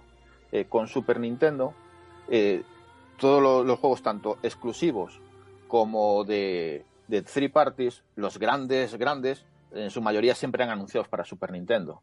A medida que, fue pasa- que fueron pasando generaciones y generaciones, la máquina de, de- de Nintendo cada vez se ha aislado más, se ha aislado más hacia, hacia su público, que es el Nintendo Nintendo o Nintendero, como Ujú. diríamos por ahí, donde solo, solo quieren comprar una consola de Nintendo para juegos de Nintendo, que me parece muy respetable y muy, muy, lógico también, dentro de lo que cabe. Y como he visto en las notas, pues los propios compradores de Wii U denostan lo- los multis, no quieren multis. Da igual, que- como si sacan juegos multis, seguro que no los acabarían por no comprar. Entonces, Sí, pues, Marco, como que tienen ya previsto comprarlo en otra consola o en PC, ¿no? Sí, me- sí, sí, es correcto. O, o no comprarlos directamente. Vamos a comprarlo, que es lo que hace en Wii U, pero, pero bueno, también hay Pero- que decir que no, no queremos con esto decir que, como ha dicho Gasu, que los juegos de Nintendo sean malos, sino simplemente eh, hemos visto la noticia, hemos ido, no ha sonado rara, hemos ido a- al meollo de la cuestión, ¿no? Este hombre ha dicho que es Metacritic tal, hemos ido a Metacritic, que esos son datos que puede ver todo el mundo, Efectivamente. y, y nos hemos encontrado con que eso no es así, que esas palabras no son así. Eh, nos gustaría eh, profundizar más en el tema, que, que saliese este hombre y, y que explicase más, pero bueno, nadie le ha preguntado más a Pero este es hombre. que lo grave del verdad asunto- universal, Lo grave del asunto es que nadie le ha puesto ningún comentario. No he visto ninguno en la prensa ni nada, ¿no? Mm. Entonces, no sé, cho- choca un poquito, ¿no? Pero en fin, eh, yo creo que has tenido mucha razón y ha sido muy- un comentario muy oportuno el tema de que parece ser que ha dolido un poquito ese adelantamiento de One en un solo año de en ventas, ¿no? Y a lo mejor querían desviar un poquito la atención con esto, no sé de qué manera, pero ha coincidido justo, ¿no? O sea, es un Y, poco... y- y Gasu, para terminar también, decirle a este hombre, eh, este representante de Nintendo, eh, y a toda la audiencia, sobre todo, digo a este hombre, pero bueno, me refiero a vosotros, que Metacritic no es que sea mm, religión ni, ni Biblia sagrada, o sea, que No, no, Metacritic, un, un juego que puede tener un 3 o un 4, para un usuario puede ser un 7 o un 8, y al revés. De hecho, se Eh, pues, claro, es por, es por eso lo que quiero decir, que este hombre ha hecho referencia a Metacritic como si fuese, no sé, gurú, La. Biblia. La- la Efectivamente, la, la definitiva referencia, ¿no? y, Efectivamente. y, y lo que son la ya obvio otra cosa, como que son la- las ventas y la repercusión de, de su sistema en el mercado, ¿no? Claro, que a lo mejor eh, yo no he escuchado Claro. ninguna autocrítica, ¿no? Por parte de este señor. Simplemente ¿a se ha iba? salido. Claro. De pero Sí, ha, para a, ha a sacar miembro de, de donde no hay. para finalizar, Marcos, ¿ibas a decir algo? Sí, de todas formas quería recordar algo que sueles recargar tú mucho en otros podcasts, y es que vemos muchos juegos de Nintendo con puntuaciones muy altas, y algunos sí venden mucho y muy bien, pero otros, la gran mayoría que tienen unas puntuaciones muy altas, apenas venden nada. Como O sea que tampoco, o sea, la puntuación queda muy bonita, pero estaría Pero incluso, bien, pero incluso de estaría los usuarios. los- ¿eh? Incluso de los estaría- usuarios. estaría bien que los usuarios, por ejemplo, los compraran. O sea, es, Sí, es eso una eso- opinión. en- Vamos. en Sería un buen eso comienzo. consiste, Pero lo ven por YouTube, que mola más. Claro, es que hay que ser un poco autocrítico con eso. Yo siempre lo digo. O sea, realmente sí, está muy bien decir es que el Wonderful 101 es una maravilla de juego. Es 210.000 copias. A ver, señores. Eh, Pikmin 3, Lego Pikmin City, 3, muchos. eh, juego, juego, franquicia tal, no se ha vuelto a hablar del Pikmin 3. Ni es que se le dio tralla, ¿eh? En. Nintendo's Directs y... ¿Os acordáis, no? Porque aquí nos Sí. olvidamos muy pronto de todo. Pero Nintendo's Direct de Pikmin, ¿cuántos hubo de Pikmin 3? Venga y dale y dale y la gente, wow, qué juegazo. Y al final lo compró Iwata. Y eran buenos juegos, ¿eh? Ya Pero está, lo que pasa es que o sea, si- el es que, que- se sale de Mario o Zelda. Claro, entonces yo vende, no tío. sé, eso es complicado, ¿eh? es complicado vender. No me extraña que las desarrolladoras eh, abandonen el barco de Nintendo con el tema de Wii U. Con 3DS no pasa esto, gracias a Dios, pero es normal, porque es que yo, yo, yo no sabría qué venderles ahora mismo a, a los usuarios de Wii U, que no sea un Zelda o un, o un Smash Bros, que seguramente lo va a petar, porque ya lo está petando. Pues No otra franquicia de Nintendo que no hayan sacado En fin, todavía. pero bueno, yo creo que una consola no se va a quedar, no, no va a haber consolas que se queden en eso solo. No, no son rentables, creo, ¿eh? pero bueno. En fin, si para Nintendo lo es, pues que sigan adelante. Pero bueno, yo ya, yo ya auguro una consola de aquí a dos años, pero vamos. Bueno, yo, yo no sé, yo, yo no sé si ya llegaría a Gapex, pero me encantaría escuchar su opinión sobre esto, pero... Ah, bueno, sí, ha llegado Gapex, vamos a aprovechar para darle la bienvenida. ¿Qué tal, Gapex? ¿Cómo va todo, amigos? Corriendo, tío. Ya decía yo, es que estaba escuchando un ruido, les iba a decir aquí a los compañeros, oye, dejar la mudanza para después porque se está escuchando todo de fondo, No, pero estaba- no, eh, no era la Estaba mudanza, era poniendo, que... estaba estaba poniendo los micros y eso, amigo. Vale, vale. Estábamos hablando, Gapex, de la, de la noticia que saltó, que no sé si sabrás, que el amigo Scott Moffitt, un alto cargo de compañía de Nintendo, Sí, dijo que, bueno, que, que Metacritic parece ser 19 de, de- o sea, de 19 juegos, 17 tenían eran obra de Nintendo, ha dicho sí, y con un, con un 85 o más, ¿no? Nosotros lo que hemos hecho es, es ir a la web de Metacritic y eso no lo hemos visto, o sea, de hecho no, no supimos es- dónde estaba es que no matizó, él no, él no matizó, digamos que, que hace lo que, lo que hacen siempre este tipo de directivos en las tres, ¿no?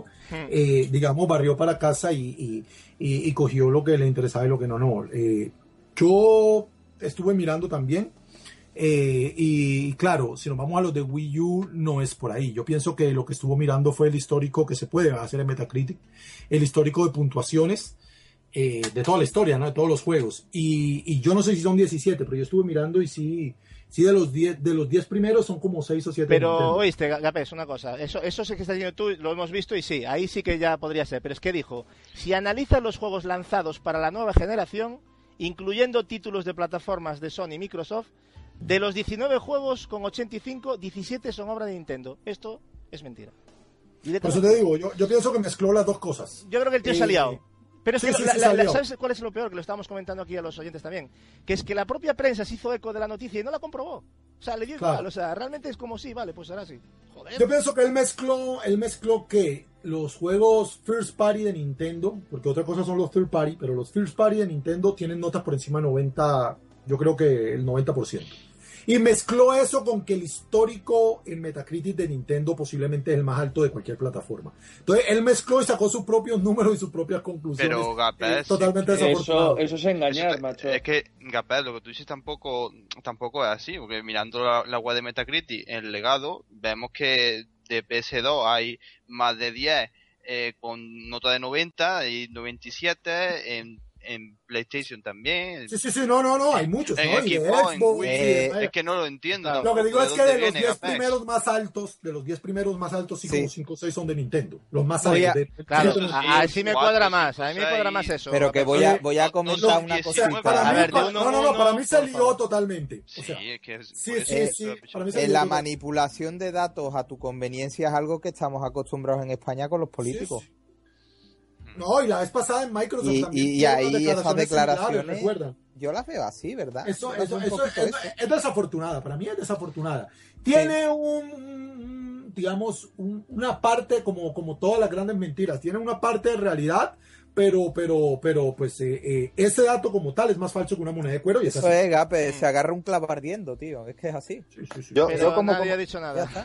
yo como comenté Hombre, si el hombre, si el hombre quería peinar a Nintendo, que para eso le pagan, Claro. a él solo, el único que tenía que decir era era nuestros juegos desarrollados directamente en Nintendo tienen un promedio por encima de 90. Y hubiera quedado como un rey, porque no es una mentira, pero no tenía necesidad de liarse de esa manera.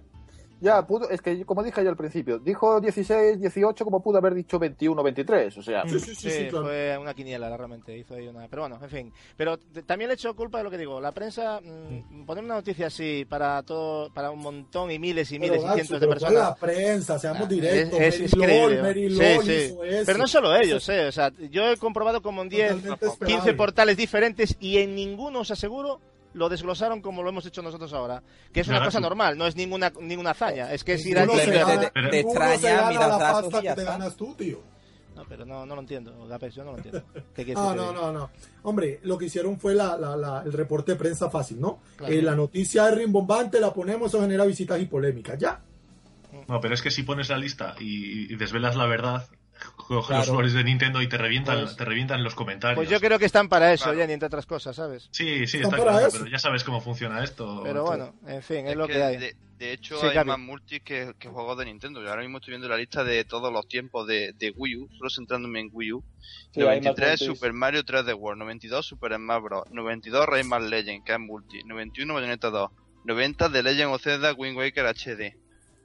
Eh, bueno, que es un juego de GameCube, pero bueno, lo metemos porque es un juego nuevo. 90 Guacamele Turbo Super Turbo Championship Edition para la Metacritic.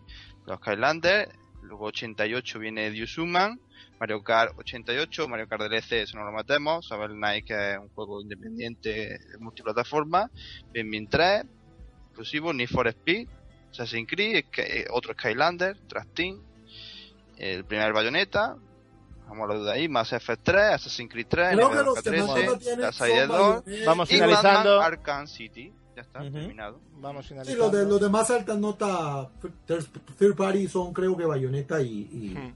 Y, y, Rayman, ¿no? Justamente porque es la mejor versión. Pero sí, no, no, totalmente desafortunado, nada más que decir. Bueno, vamos a pasar que tenemos más noticias en las que pararnos y yo creo que esta había que pararse un poquito porque la verdad es que no podemos permitir este tipo de cuestiones. Pero bueno, en fin.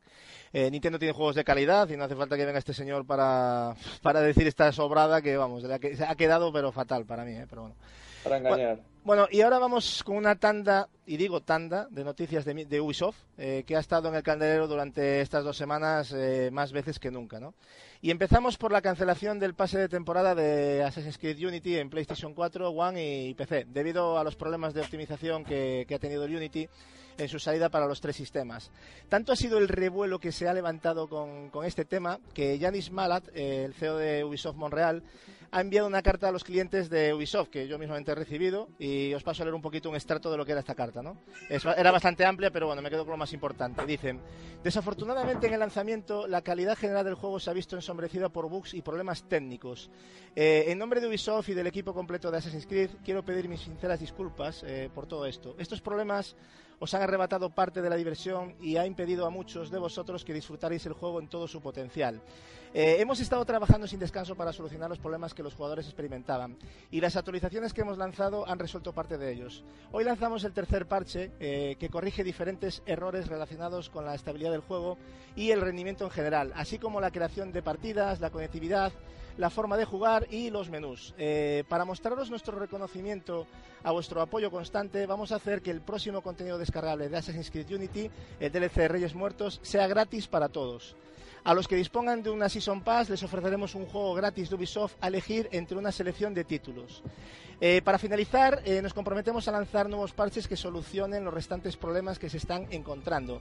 Mientras tanto, por favor, seguir enviándonos vuestros comentarios. Ha sido humillante, es cierto, pero al mismo tiempo ha sido increíblemente útil y seguiremos trabajando y esforzándonos para mejorar la, calidad del juego. Eh, bueno, la selección de juegos a, la que se refería en el comunicado es la siguiente, eh, que, te- regalaban a los que con- dispusieran de la Season Pass. Era The Crew, eh, Far Cry 4, eh, Watch Dogs, el Assassin's Creed Black Flag, Rayman Legends y el Just Dance 2015. También tendrán a mayores eh, un DLC adicional que será eh, el spin-off en 2D de, que se llamaba creo Assassin's Creed eh, Chronicles China, ¿no, Edward? Creo. Así, así es. Era así, ¿no? Vale, eh, dicho todo esto, eh, ¿cómo veis la noticia y las acciones tomadas por, por Ubisoft? Sin profundizar en el tema, que para eso ya tendremos el pertinente debate, ¿vale, Gapex? ¿Cómo has visto esta, esta carta de disculpa? Pues yo no sé si creerles, tío. A mí, me, a mí es que el tema Ubisoft, Dios mío, me, me, me, pone energúmeno. A mí me parece que está bien que se disculpen, lo que pasa es que yo no se las creo. ¿Sabes? Eh, creo que van a seguir saliendo productos como los que vienen saliendo. Eh, creo que cuando dicen que, que, ha sido productivo, en eso sí les creo, porque claro, pues eh, están ahorrando un pastizal en beta testers, lo estamos haciendo nosotros. Entonces, claro que es muy productivo sacar un juego así. Eh, pero yo, es que yo a Ubi no le creo ni lo que reza, la verdad. Es, es una disculpa por protocolo como yo lo veo. Vale. Mm, ¿Alguien tiene algo yo- que decir más? Vamos, yo quiero preguntar, ¿cuántas otras compañías de videojuegos han bien. hecho ese tipo de disculpa?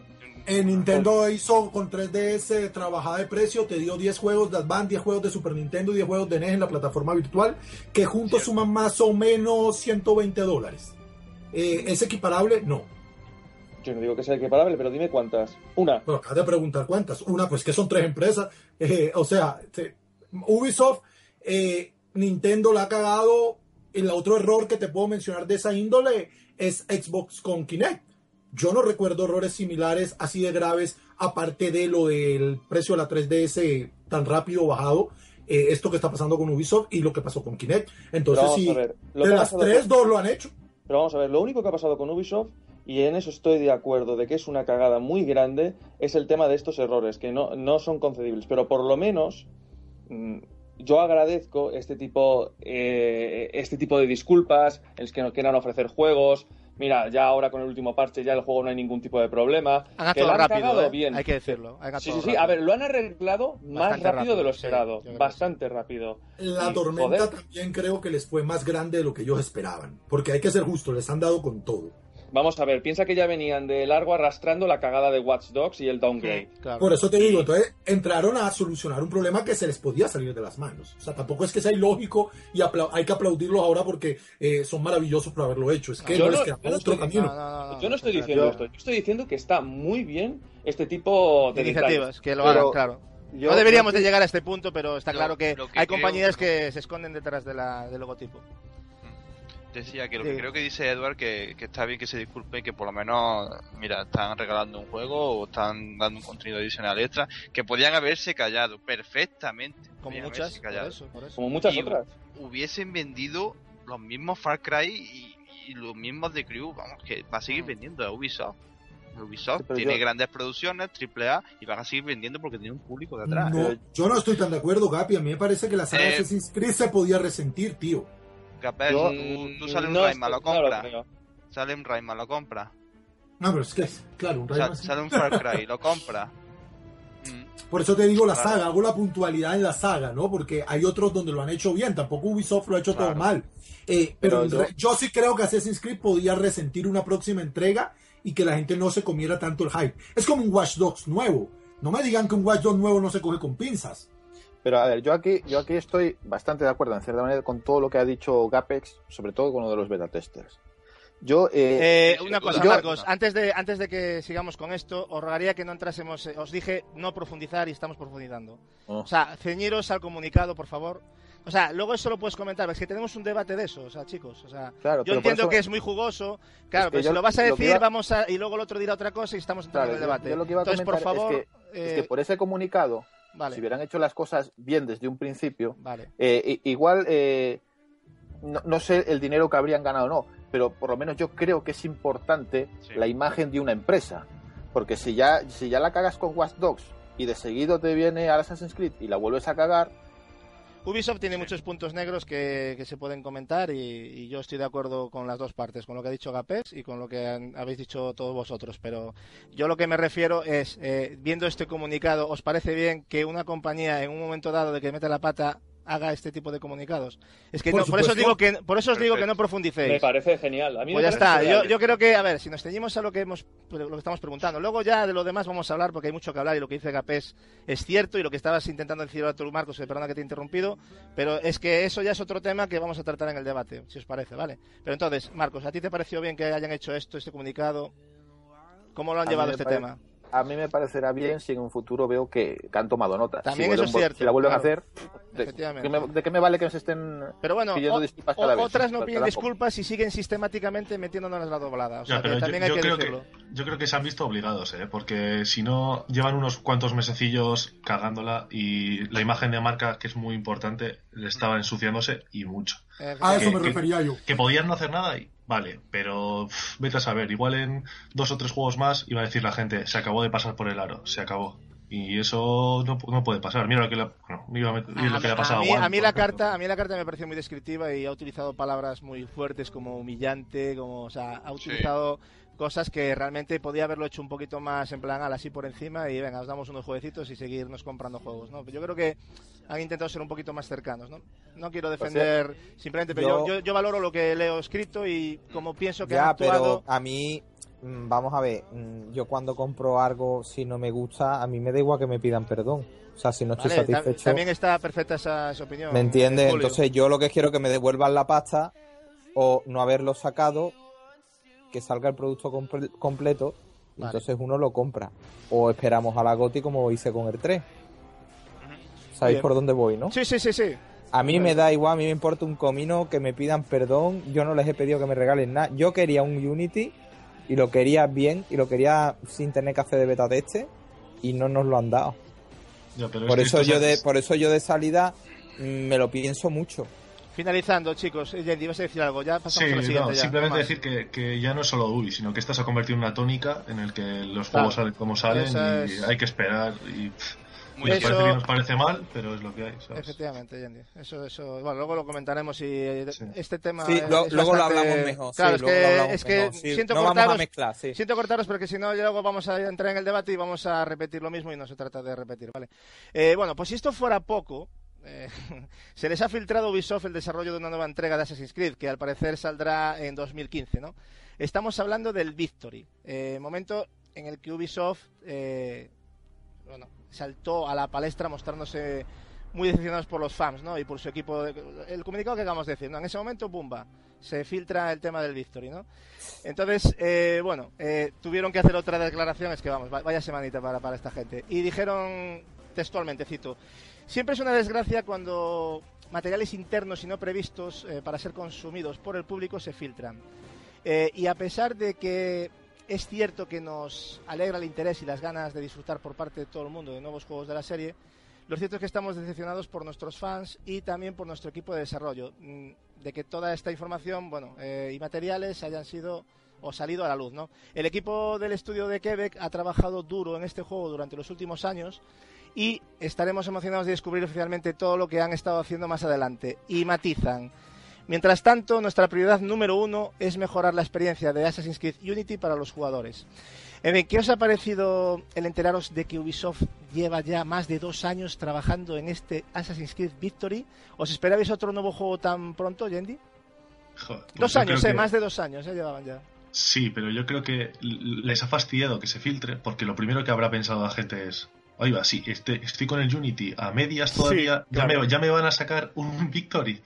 Vale, que, que, que es cierto que igual llevan dos años trabajando en él, sí, pero tú lo primero que piensas automático es, ya me estás vacilando otro, otro el año que viene que todavía no puedo jugar a este en condiciones. No, y aparte, hecho- arreglarme por favor el Unity y dejaros de tonterías, claro. Claro, entonces, yo creo que. Básicamente deben- eso.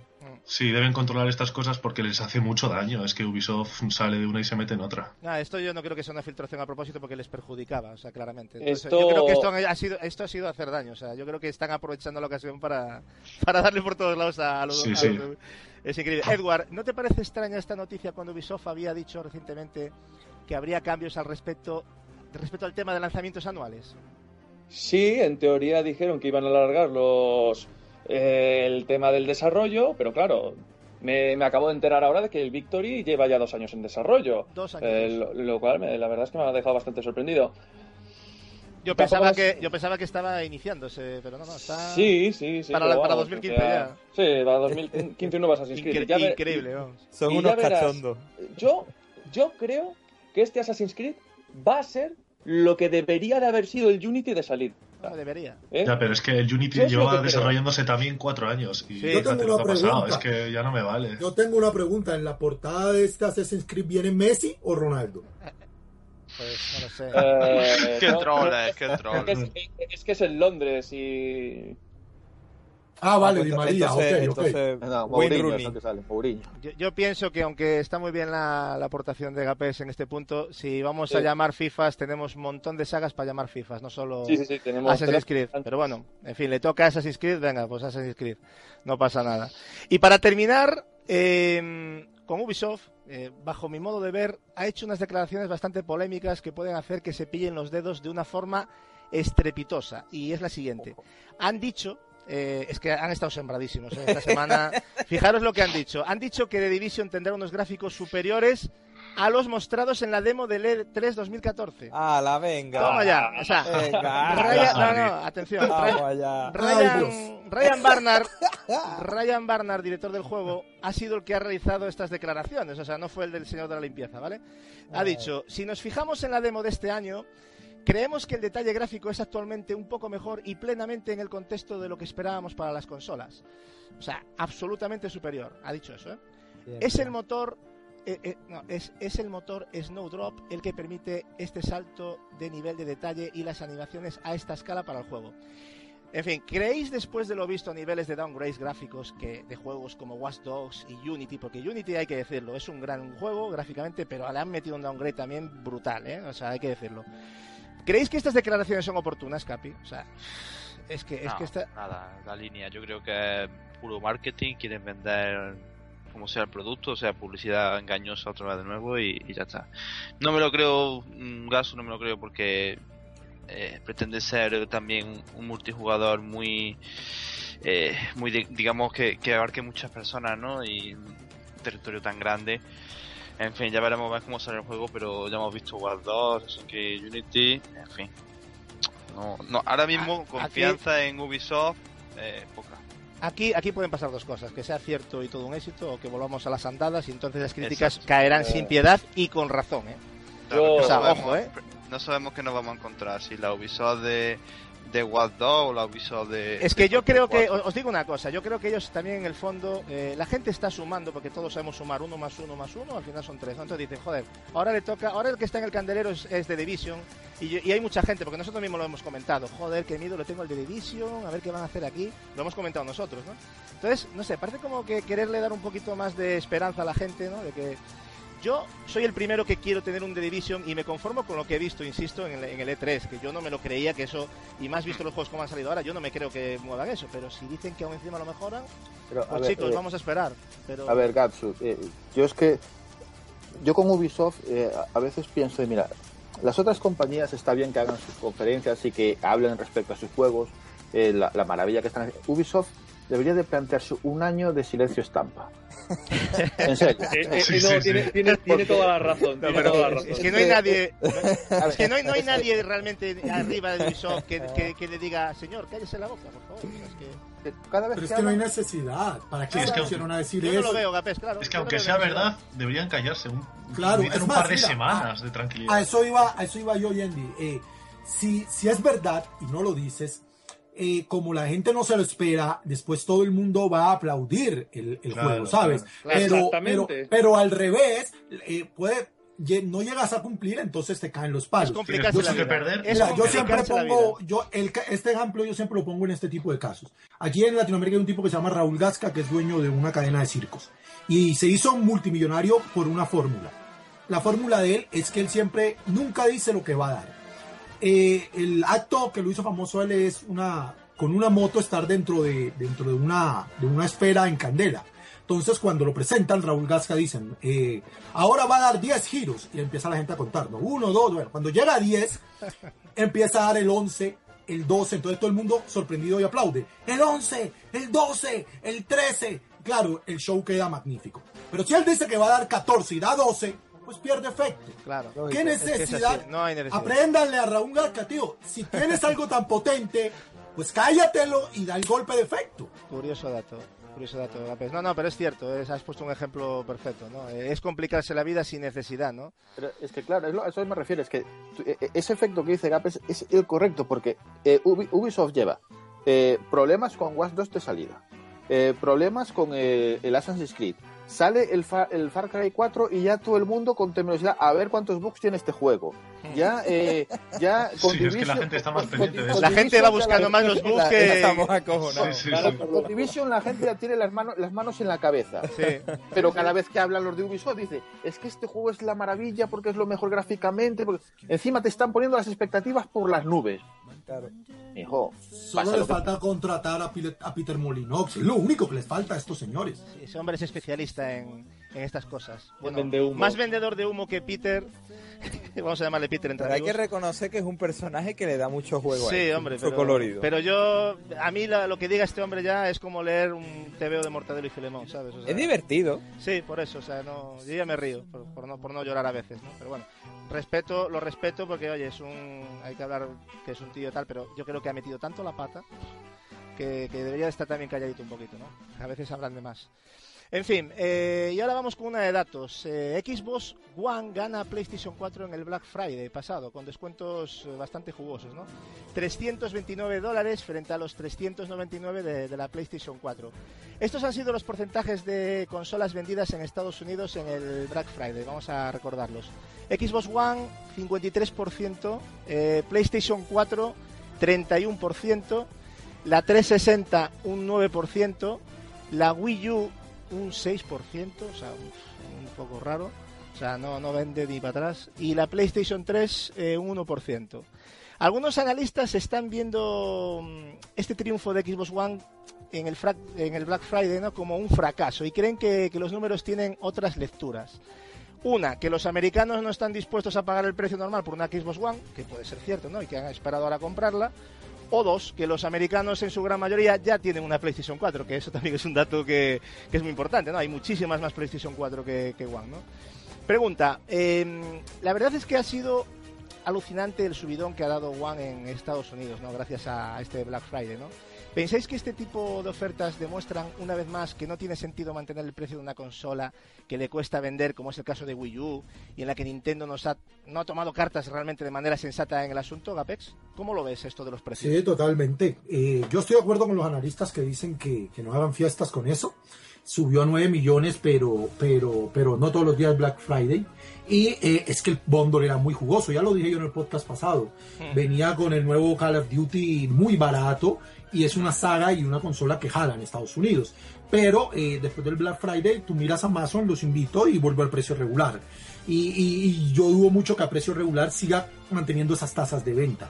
Eh, lo lógico sería bajarle el precio. Como sería lo lógico en Nintendo. Lo que pasa es que a mí me parece muy curioso cuando hacen un símil, porque a la gente se le olvida que esto es un negocio. A veces parece que, que, que como los que juegan tienen 16 años, en su gran mayoría los que dirigen esto también. Y no, señores, son multimillonarios. Y aquí lo que importa es cuánta pasta deja. Me hago yo una pregunta. ¿Qué deja más pasta? ¿300.000 Wii U vendidas o un millón de Xbox One? No se les olvide que es un hardware más caro. Hombre, tiene más margen de beneficio Wii U, por eso Eh, precisamente, Eureka. por eso Entonces, claro. precisamente debería de tener unas políticas no Por tan eso digo, pero restrictivas, si, ¿no? si Nintendo no le baja el precio y vende pocas, de todas maneras, ese precio tan elevado, porque yo estoy de acuerdo que es un precio elevado para Wii U, eh, debería bajar 50 dólares más. De todas maneras, genera unas ganancias superiores que quizás a One si la siguen manteniendo el precio que está. Ambas deben bajar, pero realmente ¿cuál necesita bajar más? Pues necesita más bajar más One, porque One está compitiendo con una PlayStation 3 que la está arrasando, y aparte de eso, porque vale más producir One. PlayStation 4, ¿no? ¿Te refieres? PlayStation 4, perdón, vale Ah. más producir One.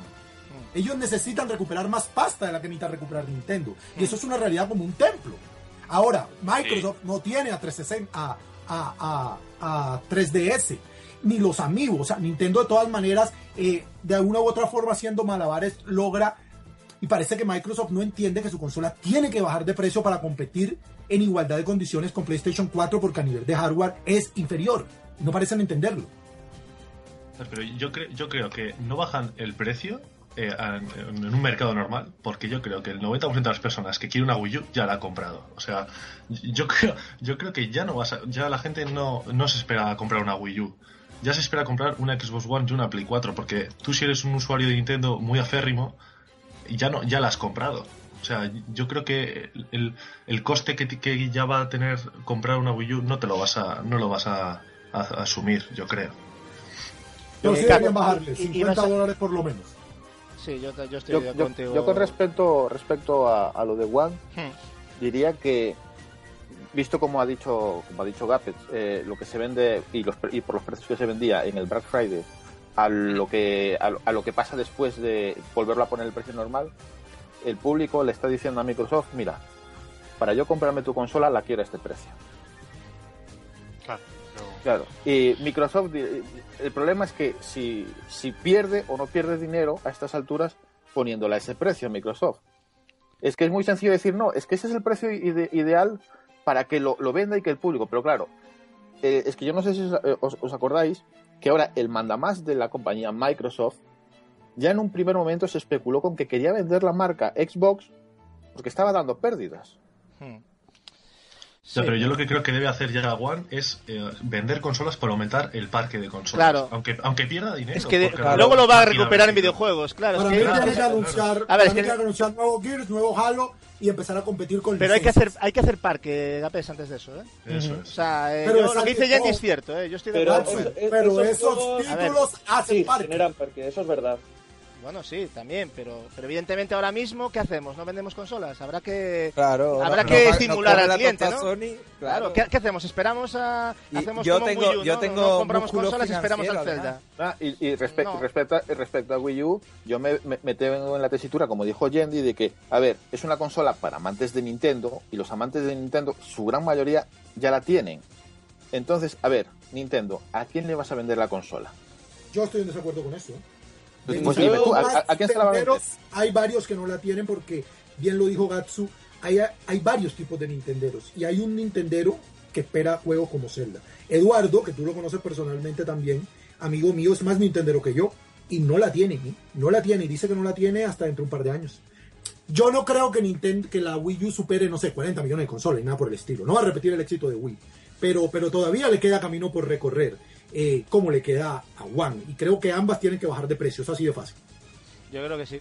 Es la única Sí, manera de verdad, competir. Por menos en la actualidad, ¿no? Evidentemente Yo hace falta juegos y todo lo que Yo creo que ya por longevidad eh, Wii U ya debería de bajar el precio antes que One. Sí. Por longevidad y por margen, joder. Es que, vamos a ver, Exactamente, es que o sea, es que ya, ya es insultante. O sea, no puedes pagar 300 Nintendo- Nintendo- por, por esta máquina. A Nintendo siempre le ha encantado ganar pasta con, que como dice Gapés, están para ganar pasta, pero vamos a ver, vamos a comparar entre todas las compañías que a todas les gusta ganar pasta, estamos de acuerdo, ¿no?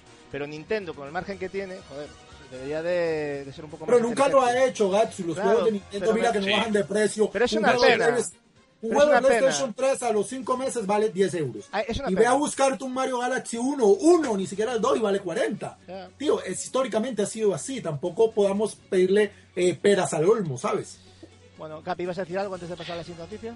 No, simplemente, bueno, que lo que estamos pidiendo también es que baje el hardware, no el software. Capaz, pueden Yo- yo tener digo los juegos a hardware. 30, 40, pero leche, si tiene una tecnología ya visiblemente inferior a, a lo que te ofrece, es que di- eh, con la oferta de Black Friday hemos visto ya que la consola de, de Xbox One está a 320, 330 No, euros. no, es que yo estoy totalmente de acuerdo, lo repito. y y tiene Wii que está a bajar 300 50. euros, es que macho. Tiene que valer 250 euros. Y no vale menos porque el mando cuesta pasta. Porque si no tuviera ese Claro, mando, Claro, pero Gapés, tú, tú también, ya lo hemos comentado ya varias veces, ¿tú no verías razonable sacar un pack con el Pro Stick? O sea, con el, Pro- con el mando Pro y yo no haría, eh, yo haría esto. Yo no soy Iwata porque pues de idiota no tengo nada. Pero si yo fuera Iwata, yo haría esto. Un pack premium, por llamarlo de alguna manera, que cueste 250 dólares con el mando, eh, digamos, con el que vino de fábrica. Hmm. que me parece el precio justo por la consola. Por ejemplo, imagínate un pack Bayonetta eh, el o ese mando o Mario Kart ese mando, que es el que tengo yo, y la consola 250 me parece un gran precio. Y haría otro pack sin ese mando con el con, con el Pro Controller Classic este, que es muy Hmm. buen mando, entre otras cosas. Sí, si sí, no, sí. mira en Bayonetta la diferencia jugándolo con él. Hombre, En, yo... 200, en 200 dólares, tío. Sí. y, eso... Y yo creo que Edward saldría ya mismo a jugar Bayatetas.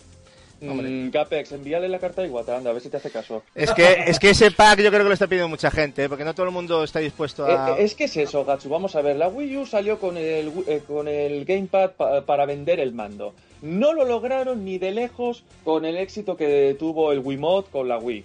No lo consiguieron. Y no, lo está- no le están sacando provecho y encima les cuesta 100 pavos el puñetero mando. Pues tío, a- a- estoy de acuerdo con Gapex. Sacate un puto pack solamente con el Wii, eh, con el Pro Controller. No Hombre, abandones el otro porque fíjate- hay juegos que lo necesitas, como el Rayman. No, Dale eso está la claro, eso, lo sabemos. Pero, Pero- no es obligatorio, Gapex. Exacto, No, dale la, dale la Claro. forma a la gente de elegir, es lo que digo. El mismo caso Exactamente, ahí voy yo, ahí voy yo. elegir.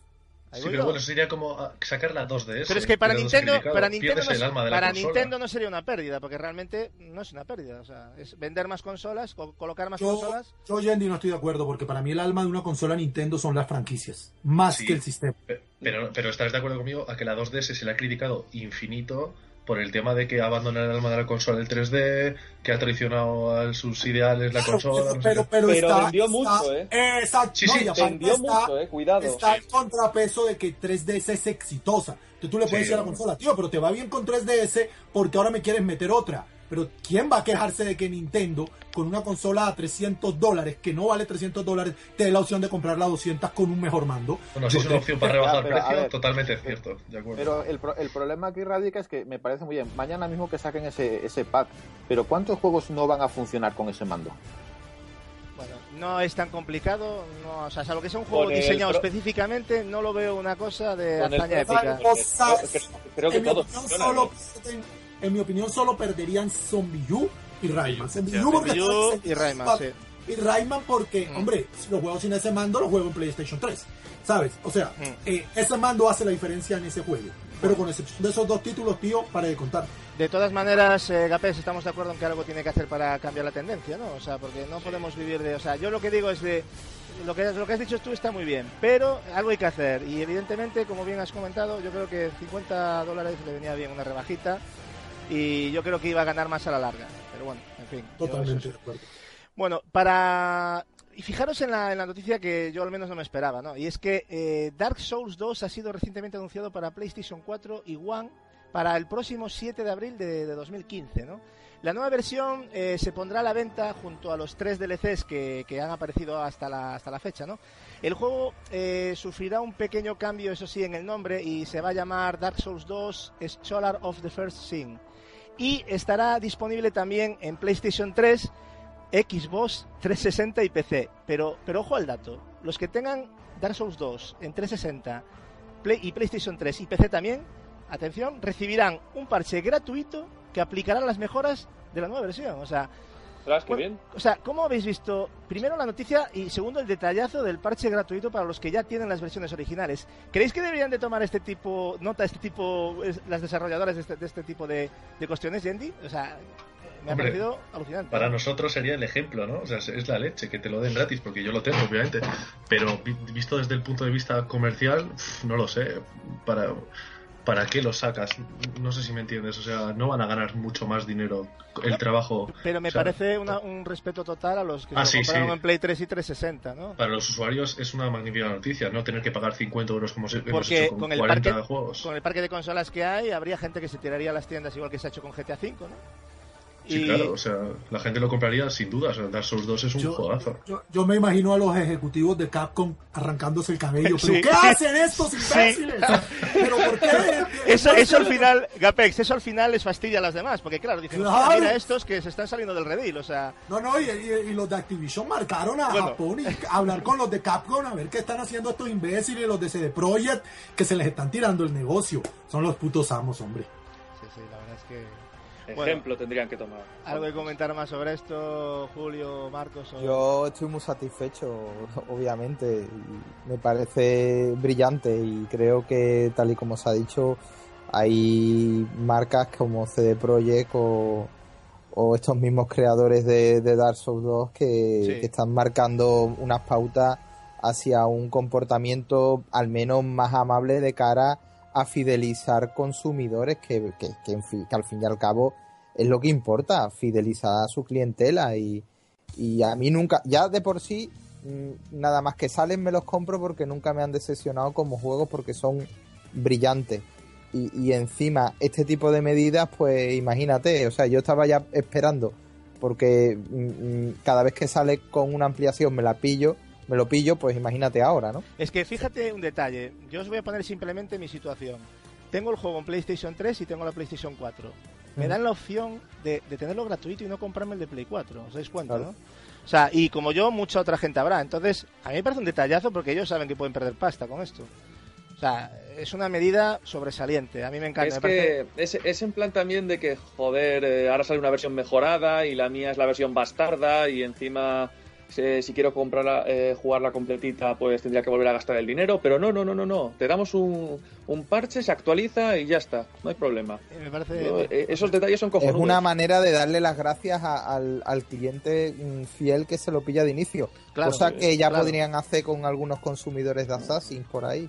Por Claro, ejemplo. como, Sí, pues, sí, sí, sí. Yo, yo, yo lo he dicho, por ejemplo, el ejemplo es el del, el, por ejemplo, el de Last of Us, ¿no? Yo creo que, no sé si Sony o, o Naughty Dog deberían de decir, vale, el que tenga el juego de PlayStation 3 y se quiera comprar el de PlayStation 4 le hacemos un descuento. Por Claro. lo menos eso, tío. Claro. Eh, son detallitos, sí, ¿no? sí, sí. O sea, yo no digo que lo den gratis, pero son iniciativas que algunos los dan, Venga, otros, pero eso- y otros eso queda- están ahí esperando porque se pueden ganar unos euros. Gatsu, eso, eso irá mejorando porque como que cada semana sacan una nueva versión de, de, de Play 4 y una antigua de Play 3 o así, porque no, no paran de hacer remaster y remaster y más remaster, y más, pues a medida que van haciendo más y más remaster, pues irán mejorando las condiciones.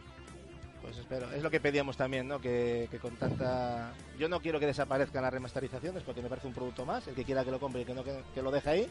Claro pero sí. oye, pero estas cosas me parece conectar Es con que con todo tiene un límite, Gasu. Ya. No, no, no, estoy Ya completamente está de acuerdo. bien. A mí esto me parece Front Software para mí, hay que darle ahí un su merecida que, que tampoco fue una noticia que se difundiera mucho y me parece increíble, ¿no? Porque es un Yo, yo sinceramente, la cosa más correcta del mundo que vería es que tú te compras la licencia. Es como co- co- nos está pasando ahora en PC, eh, que en lugar de comprarte el juego te compras la licencia. Pues oye, mira, te, te compras el, el Dark Souls 2, vale, pues eh, lo tienes en Play 3, vale, te compras una Play 4, pues automáticamente ya lo tienes también. Si está para, para esa consola, ya lo tienes. Sí, en, los, en estos que hubo de, de intergeneracionales que salían, yo creo que hubiese sido lo más inteligente, pero bueno, en fin, eso ya que cada uno es su pasta, como dice Gapé, son, son empresas, vienen a ganar dinero, y pero oye, de vez en cuando también entre tanta ganancia, pues estos detalles, pues hay Un que poquito de aplaudirlos. estilo. Efectivamente, para mí es eso, Julio, precisamente, estilo y elegancia con respecto al cliente y fidelizarlo, ¿no? Sobre todo, porque yo creo que este tipo de cosas al final fidelizan al cliente, ¿no? Son medidas, son medidas de que luego a la larga te dan grandes beneficios. Efectivamente. Bueno, para finalizar vamos a comentar unas noticias rápidas, ¿vale? Ya tenemos disponibles eh, los usuarios de PSN Plus los juegos de PlayStation 4, PlayStation 3 y Vita de este mes de diciembre. Recordad que habíamos dado solo los de PlayStation 4 en el anterior podcast, así que bueno, PlayStation 4 recuerdo eh, Injustice Good Among Us, eh, la Ultimate Edition y el Secret Ponchos, ¿vale? Esos vienen gratis este mes. En PlayStation 3, atención, Hitman HD Trilogy, que incluye los juegos Hitman 2 Silent Assassins y el Hitman Contras, ¿no? Y también el Hitman Blood Money. Y también el Deadly Premonition, o sea, el Director Cast. O sea, dos juegos que la verdad, bueno, son cuatro juegos realmente, perdón. Que a mí me, han- gustado mucho. O sea, y para PlayStation Vita, pues nos han regalado eh, Final Horizon y Titan Attacks. O sea, siguen con la línea indie, ¿no? Este mes, eh, una vez más. Eh, ¿Qué opináis sobre, sobre esto este mes, Gapi? ¿Cómo lo has visto este mes? Este mes ¿Mejor? es el mío, Gasu. Mejor, ¿no? Sí. Sí, este Eh, Creo que este mes, eh, este compensa, ¿eh? Fin, este No más compensa. Ya llegó, Este ya llegó. O además Hitman le tenía muchas ganas, el HD Trilogy. Hombre, a mí me parece Y- un, uf, un regalazo. Sí. ¿eh? Y O sea, abandonas la cuenta brasilera esa que tienes. O, o, o no, o me lo hago por ahí. y- Claro, no, bien. pero no, no. O sea, voy, a, voy, a hacerme, voy a hacerme lo de legal y voy a mantener los, los juegos todos posible. Voy a, voy a confiar en que Sony me va a dar más juegos los, los siguientes meses. A ver, a ver si sigue, a ver si sigue por ahí. Sí, señor. Bueno, se ha filtrado en el catálogo de Amazon Francia eh, la segunda parte de, de Zombie U. ¿eh? Ubisoft no se ha pronunciado ni tenía en mente hacer una, una secuela, ya que dieron por cerrada la franquicia al ver su poco éxito en ventas. ¿no? Eh, aparte de esto, eh, Ubisoft ya había expresado su intención de no volver a lanzar juegos para adultos, como ellos dijeron, en Wii U, tras la salida de Watch Dogs. ¿eh? Eso lo han dicho. Entonces, han comentado que, que los títulos third party pues no funcionan bien en la Wii U eh, de Nintendo y que no van a seguir la línea de negocio con ellos. Entonces, rápidamente, ¿alguien ve, ve posible o le da algún tipo de veracidad a esta filtración? Eh, yo lo veo muy difícil eh, porque aquí lo que se estaba runtando es eh, una posible salida de la IP hacia Namco. Y entonces Exacto. Namco, Sí, es Namco haría el trabajo para Nintendo. Por ahí podría ser, pero claro. Eh, ya tendría que ponerse de acuerdo Ubisoft con Namco. Tienen para- que vender la franquicia la IP, o darle la licencia, sí, claro. Pero bueno, sabemos, yo creo que Ubisoft no va a hacer nada más, ¿eh? No, lo dejó, lo dejó muy por- claro por- ya, ¿eh? Sí, sí. No, pero, no ojo, que ese tipo de Cristalino. ese lo, lo interesante de ese rumor que parece descabellado es que las filtraciones de tienda y las cuando no son de pres, de prensa, a menos que sea algún troll dentro de la tienda que le haya dado por jugar dentro de la plataforma, eh, tienden en la gran mayoría de las veces a hacerse realidad. Existen Ah. otros casos muy importantes y el juego ha ter- pues, GTA eh, V. anunciado- Claro, GTA V anunciados Hombre. en tiendas como GameStop Sí, y de pronto, ¡pum!, salen. Entonces. Hombre, yo no pienso que Ubi lo haga, pero quizás eso que se rumora de que Namco tomó la franquicia, pues no sería la primera vez que una franquicia eh, pasara de unas manos a otras, ¿no? Entonces, pues a mí personalmente, eh, desde, desde, la, desde la alegría que me daría que eso fuera realidad, pues le hago mucha fuerza porque yo quiero Zombie U 2 y todos saben que para mí es un juego de culto. ¿Alguien más tiene algo que comentar sobre este hipotético lanzamiento de Zombie U 2? Vale.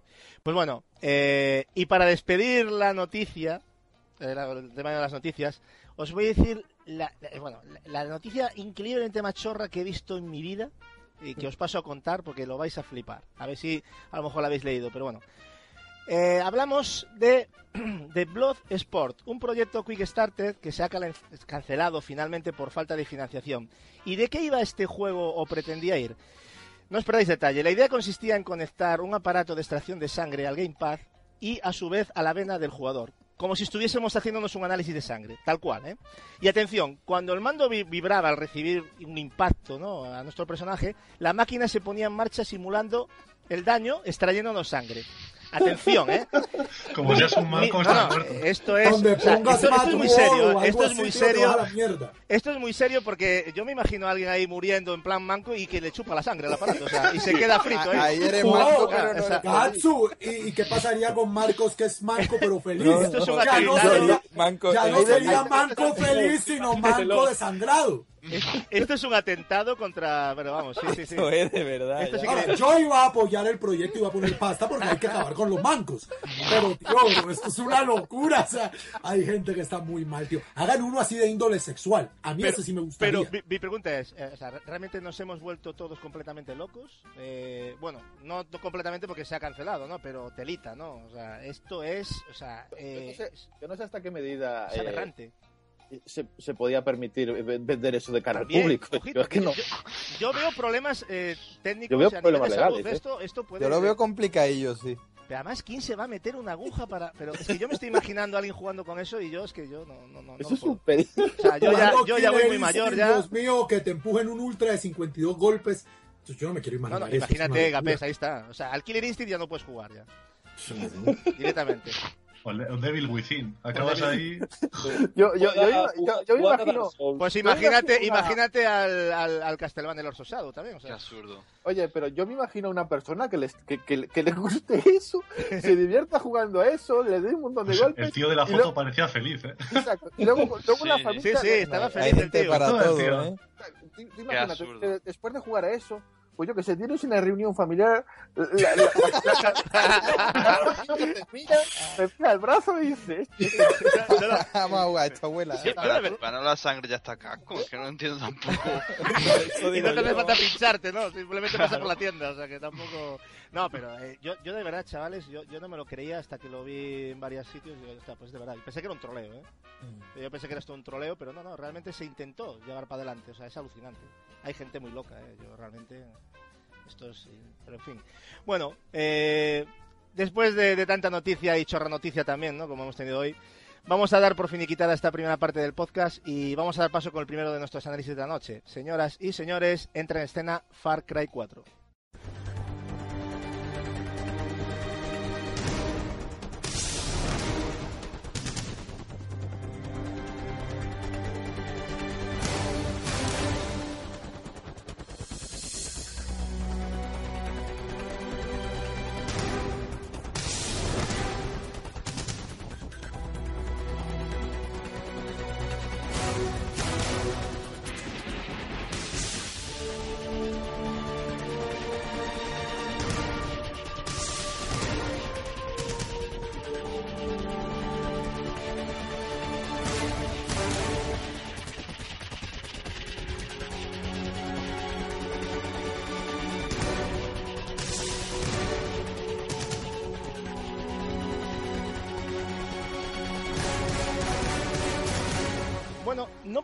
Eh, olvidarnos de los orígenes de Far Cry, ¿no? Una saga nacida para, deslumbrar a todo usuario de PC que, tuviera una, buena gráfica, ¿no?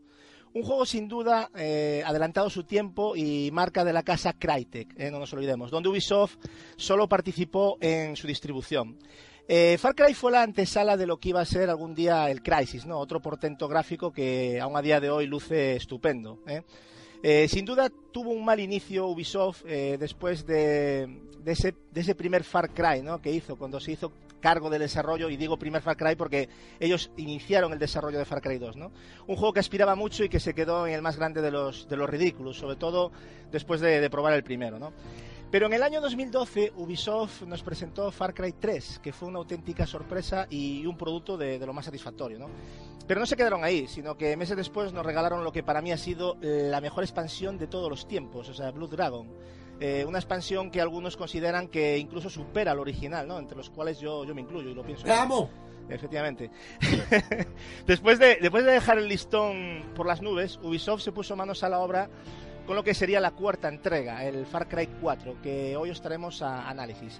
En esta ocasión, después de, del análisis de Unity, Edward nos va a comentar eh, lo que ha, le ha parecido un título a que muchos consideran lo mejor que ha sacado Ubisoft en, en esta generación, ¿no? Bueno, Edward, eh, bueno, también Marcos va, va, a aportar su idea, o sea que iré entrando un poquito las preguntas. Eh, cuéntanos, Edward, ¿cómo has recibido este juego tras los dos juegazos anteriormente citados? Eh, ¿Cuáles eran tus expectativas con esta cuarta entrega?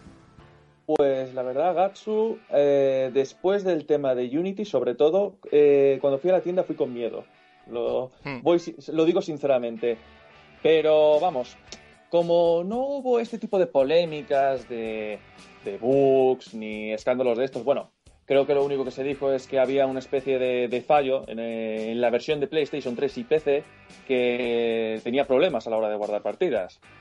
Así que yo cuando fui a comprar mi versión de Play 4, iba a la mar de tranquilo y después de pegarle unas buenas horas, yo creo que ya puedo decirlo, eh, de este año, indiscutiblemente el mejor juego de, de Ubisoft es, es, este Far Cry 4. Bueno, y hubo gente, hubo gente, Edward, que me parece muy curioso, que se quejó de bugs en PC y resulta que era porque tenía la versión pirata, hay que tener cara, ¿eh?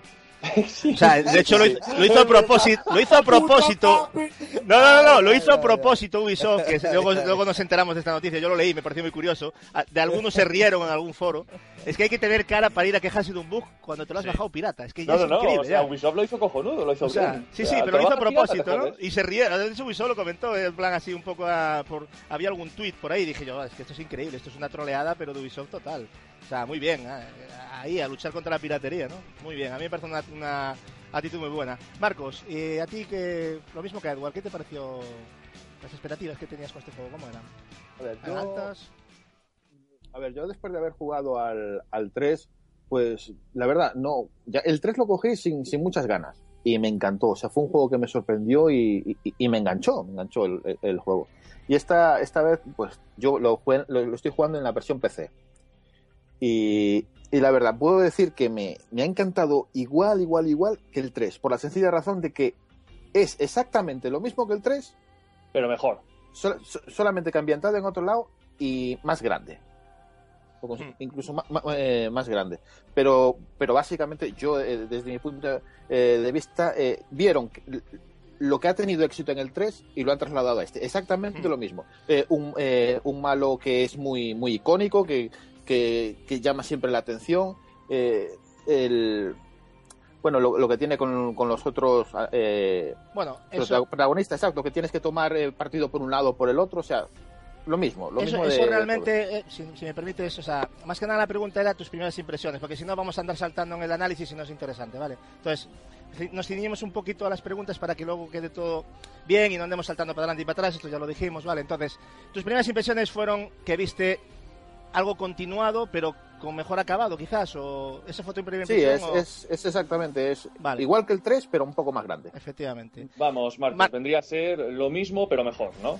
Eh, y ambientado en otro sitio. Sí, eh, para ti, o sea, Marcos, es que muchos tachan a Far Cry 4 de ser demasiado continuista, ¿no? Incluso hay muchos símiles con temas gráficos y sobre todo relacionado con, con personajes e historia, ¿no? Para ti, tu primera toma de contacto, ¿tuviste esa sensación de que era demasiado continuista o...? Durante la primera hora de juego, eh, me refiero, no, sin ir más allá, ya te digo. Hombre, la, la primera hora de juego te sorprende la ambientación, te sorprende la, la- la nueva historia. O sea, la primera hora no, no notas el continuismo. A lo largo, después de esa primera hora, sí notas que eh, la idea es muy, muy continuista el 3. Muy continuista el 3. Y bueno, Edward, cuéntanos un poco qué nos viene a contar eh, Far Cry 4 argumentalmente y dónde nos sitúa. Mm, Pues digamos que nos sitúa este Far Cry 4, nos lleva a la India, a exactamente la zona de Kirat. Kirat. Parece ser- es una zona así situada en el Himalaya y parece ser que está en una guerra civil. Eh, nuestro protagonista, mm, ¿cómo se, cómo se llama Marcos? Creo que se Pagan. llamaba. No, no, no. Ese Pagan Min es el antagonista. Eh, No, el, el protagonista se El llama protagonista es. Ahai, es, es Gale, es Ahai Gale. AJ Ah. se llama. AJ, Bueno, es eh, Ahai, cierto, sí, AJ. se escribe Ahai, bueno, yo que recuerde era, bueno, sí, será Bueno, se, se pronuncia Vale, AJ. AJ Gale, Gale o algo así era, sí. Eh, no Gale, pues- eh, Ga- Gale. No, no, no, lo hemos entendido. Eh, pues sí, bueno, nuestro protagonista AJ, que llega eh, así de infiltrado a, a la zona de Kirat en guerra, eh, pues digamos que, claro, en medio de esa, de esa guerra entre Pagan Min y los, eh, como podríamos decirlo como el ejército revolucionario conocido como la Senda Dorada, Hmm. ¿no? Eh, est- están ahí en un conflicto sangriento y nuestro protagonista se ve en medio eh, de, de esta guerra. Eh, mm, haciendo una pequeña introducción, o sea, cuando empezamos el juego vemos a nuestro protagonista ahí que está que está en un camión ahí con muchos inmigrantes para Mm. entrar en el país eh, y de repente eh, en, un, en un control policial eh, parece ser que, que- les pillan y dan fuego. Y claro, en medio de toda la confusión, tal y que cual, parece ser que desde un principio el antagonista Pagan Min ya con- contaba con nuestra llegada. O sea, nosotros, o sea, no somos como en el tercer juego que somos un tío que estaba ahí de Strangis y ya está. No, no, no. O sea, nosotros tenemos. O sea, eh, somos un alguien en el juego. O sea, se Sí, nos conoce. Sin spoilear, pero sí, no- Sí, sí, sí, a ver. Ya sé sin- lo que vas, sin- pero no. so- no somos alguien, Hmm. ¿sabes? Y Pagan Min está muy interesado en nosotros. O sea, él lo ha ideado todo para esperarnos y, por así decirlo, abducirnos o seducirnos para estar a su lado. Tú, eh, hablando de, de Pagan que has comentado, ¿qué diferencias ves entre Bash de Far Cry 3 y Pagan? Eh, ¿Con cuál te quedarías? ¿Y qué diferencias ves? Pagan Min sería. ¿Cómo decirlo? O sea, Bash para mí es un desequilibrado. Es, es un desequilibrado mental. O sea, es un, es un loco, un sádico. Una Pero sí. Pagan Min ya tira más por otra senda. O sea, eh, está zumbado igual. Yo lo vería como un Jamie Lannister, ¿sabes? Pero más. más, más sanguinario. ¿Sabes a por dónde me refiero? Más Sí. con esa elegancia, ¿sabes? De, de dictador. ¿Sabes? O sea, él mismo se cree un dios. ¿sabes? Sí, sí. Bueno, hay, hay un momentazo en la intro que ponen un tema ahí musical que todos conocéis, ¿no? De- creo que es la de Should I Stay and Should I Go. Que alucinante ese momentazo, ¿no? Me, me gustó mucho ese detalle, ¿no? Cuando el tío se va hacia el helicóptero y hace ahí un gesto, como que nos lo vamos a pasar muy bien, y dices, "Esto, este tío está ya. Y ahí te das cuenta de que. Pero es lo que dices tú, ¿no? Luego te vas dando cuenta que el tío es bastante inteligente y es bastante Sí. irónico y es un tío Sí, que sí. lo tiene todo muy bien preparadito, ¿no? Al, Sí. a- al contrario de Vas, que era un tarao, pero sí es cierto, ¿no? Pero a ti, ¿qué te, ¿cuál te ha gustado más? ¿Te quedas Pues con...? por de, momen- de momento, eh, hasta que se demuestre lo contrario, a medida que avance, me quedo con Pagan. Me ha gustado bastante. ¿eh? Pensaba que iba a ser una copia mala de Bash, pero tiene, tiene su propia. O sea, su propio encanto como villano. Eh, Marcos, en cuanto a la mecánica jugable de, de este juego, cuéntanos un poco qué nos ofrece este nuevo Far Cry 4. Eh, bueno, O sea, mecánica- el tema de exploración, misiones, todo Sí, esto, ¿no? es, eh, te voy a decir que es, eh, como te comentaba anterior, es tremendamente continuista. Una vez que ya le coges el tranquillo, eh, tú coges es, eh, eh, el mando, el mando de la, de la consola, y es exactamente, los botones son exactamente los mismos que en el 3. O sea, no cambia para nada. Eh, En la mecánica del juego, eh, no sé, podría darle un toque un toque nuevo en, en que este te, te puedes mover mucho más por el aire que por la tierra. Mm. O sea, bastante más que bastante más que en el 3. Tam- también eso favorece que es un terreno para mí muchísimo mayor a lo, a lo que abarca el 3. pero en, en jugabilidad eh, es, eh, digamos que es exactamente clavado al, al 3. O sea, no, no, no le vas a ver una, una gran mejoría porque viene siendo lo mismo. Tiene, lo, tiene mucho lo de lo que juega con la escalada, que utiliza mucho eso de, de escalar montañas. Evidentemente estás en el, Himalaya, en el Himalaya, pero por todo lo demás es, es tremendamente semejante al 3. A nivel de exploración creo que ha habido una mejora, como tú dices, ¿eh? yo creo. En las, las misiones siguen siendo de ida y vuelta porque ahí no va a cambiar, es la mecánica, ¿no? Eh, Sí. Se ha cambiado el tema de, creo que también de las torres de radio, que ahora son campanarios, ¿no? Pero bueno, viene a ser lo mismo. Pero que es era- que, es que viene siendo lo, es- lo exacto, mismo. viene siendo lo mismo. Sí. es lo mismo O sea, con otro traje. Por eso te digo. Bueno, también tenemos el tema de la recolección de pieles, ¿no? Para mejorar objetos y también creo que se mejoran las habilidades, por lo que hasta donde he podido jugar. Sí, Y- vas puedes mejorar habilidades, eh, algunas eh, las vas liberando según eh, la pasas la campaña, otras eh, según cazas, otras según haces secundarias, o sea, te, te obliga para mejorar todo, te obliga Hmm. a hacer exactamente todo, tanto tanto campaña como secundarias como explorar por ahí adelante. Eh, Edward, eh, que yo creo que esto es algo que es importante que tenemos que comentar sobre este juego. ¿Qué importancia tiene para ti la, la implementación del sigilo en este Far Cry 4? ¿Qué nos puedes contar sobre ello?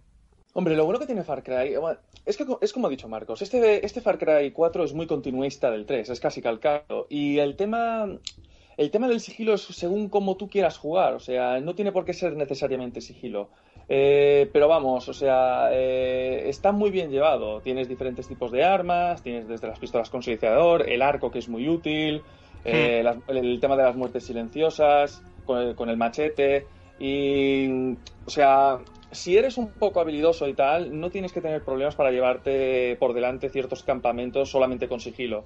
De hecho, es más recomendable a la hora de las bonificaciones y yo personalmente soy muy amante de jugar este juego siendo sigiloso. ¿Y el tema de los señuelos con los animales? A mí me pareció muy interesante. Sí, sí, sí, van, van perfectos. O sea, tú estás, por ejemplo, vas a una base enemiga, ¿no? Para conquistarla. Y digamos que tienes un... O sea, tú cuando, cuando cazas animales, al extraerles la piel también extraes su carne. Y con esa carne, la- al, al lanzarla, pues hay un tanto por ciento de posibilidades de que por esa zona justamente haya un, un animal, vea ser un lobo, un tigre, leopardo...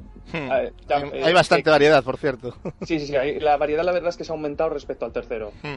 Y claro, eh, dependiendo del animal, incluso te podrías llevar el campamento entero. O sea, a- yo hubo una, una ocasión al principio del juego que me vino un tigre y me reventó, el- me limpió el campamento el solito. O sea, y cuidado que no te limpia a ti, porque tienes que tener cuidado de cómo lanzarlo y, colocarte. Didi, Marcos. Di, Marcos. Pe- Pero eso también eh, influye mucho eh, si de verdad hay animales por ahí cerca, porque a, mí a Claro, veces que- por- a- a- pasa a veces que echas el cebo a ver si viene Y no alguien, viene nadie. Y te, y te aparece que en la pantalla no hay ningún animal al que le interese. Claro, por, Sí, eso, claro, eso- por- por eso decía Edward, sí. claro. Exacto, eh, o sea, es, es una probabilidad. Que, que te va bien, perfecto. Que no, pues tendrás que apañártelas tú mismo. Marcos, al parecer, eh, lo que comentábamos un poquito antes, ahora a ver si lo detallamos un poco, los árboles de habilidades eh, se han visto un poco reducidos con respecto a la, a la tercera entrega. ¿Qué nos puedes contar sobre, sobre esto y qué nos vamos a qué vamos a ver en la, en la cuarta? Por ejemplo, el tema de puedes empezar por el tema de las ramas, ¿no? La del elefante y el tigre, una para acciones pasivas y otra para activas. sé Sí, cómo- a ver, tenemos eh, tenemos casi que la, la parte del, del, eh, digamos el elefante, o, elefante o la parte azul que va, eh, va más destinada al control de vida, mejores de inyecciones y tenemos luego la parte Hmm. eh, del tigre o, o roja o naranja, como quiero llamarle, eh, que está más destinada a- al daño y a protegerte de daño con, eh, yo que con chalecos o disparar eh, que afecte más los disparos.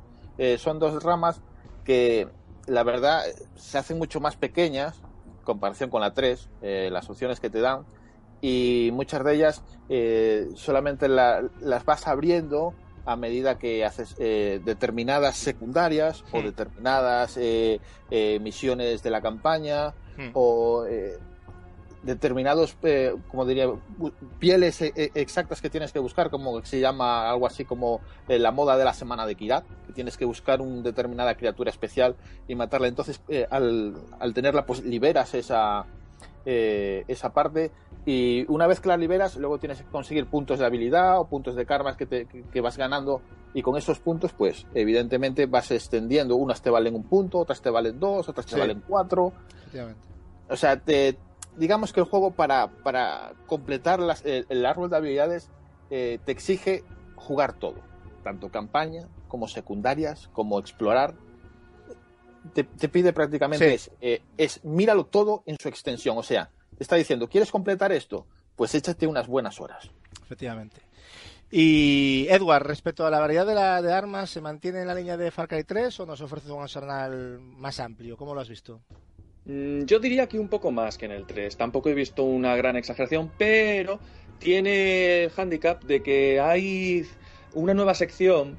Yo no lo recuerdo, Marcos, no sé, eh, no sé si tú eh, lo- eh, te acordarás, pero en el 3 creo que no había eh, armas exclusivas, ¿no? Que son excesivamente caras. Las armas únicas. Sí, Exactamente. eh, son, eh, no es que sean caras.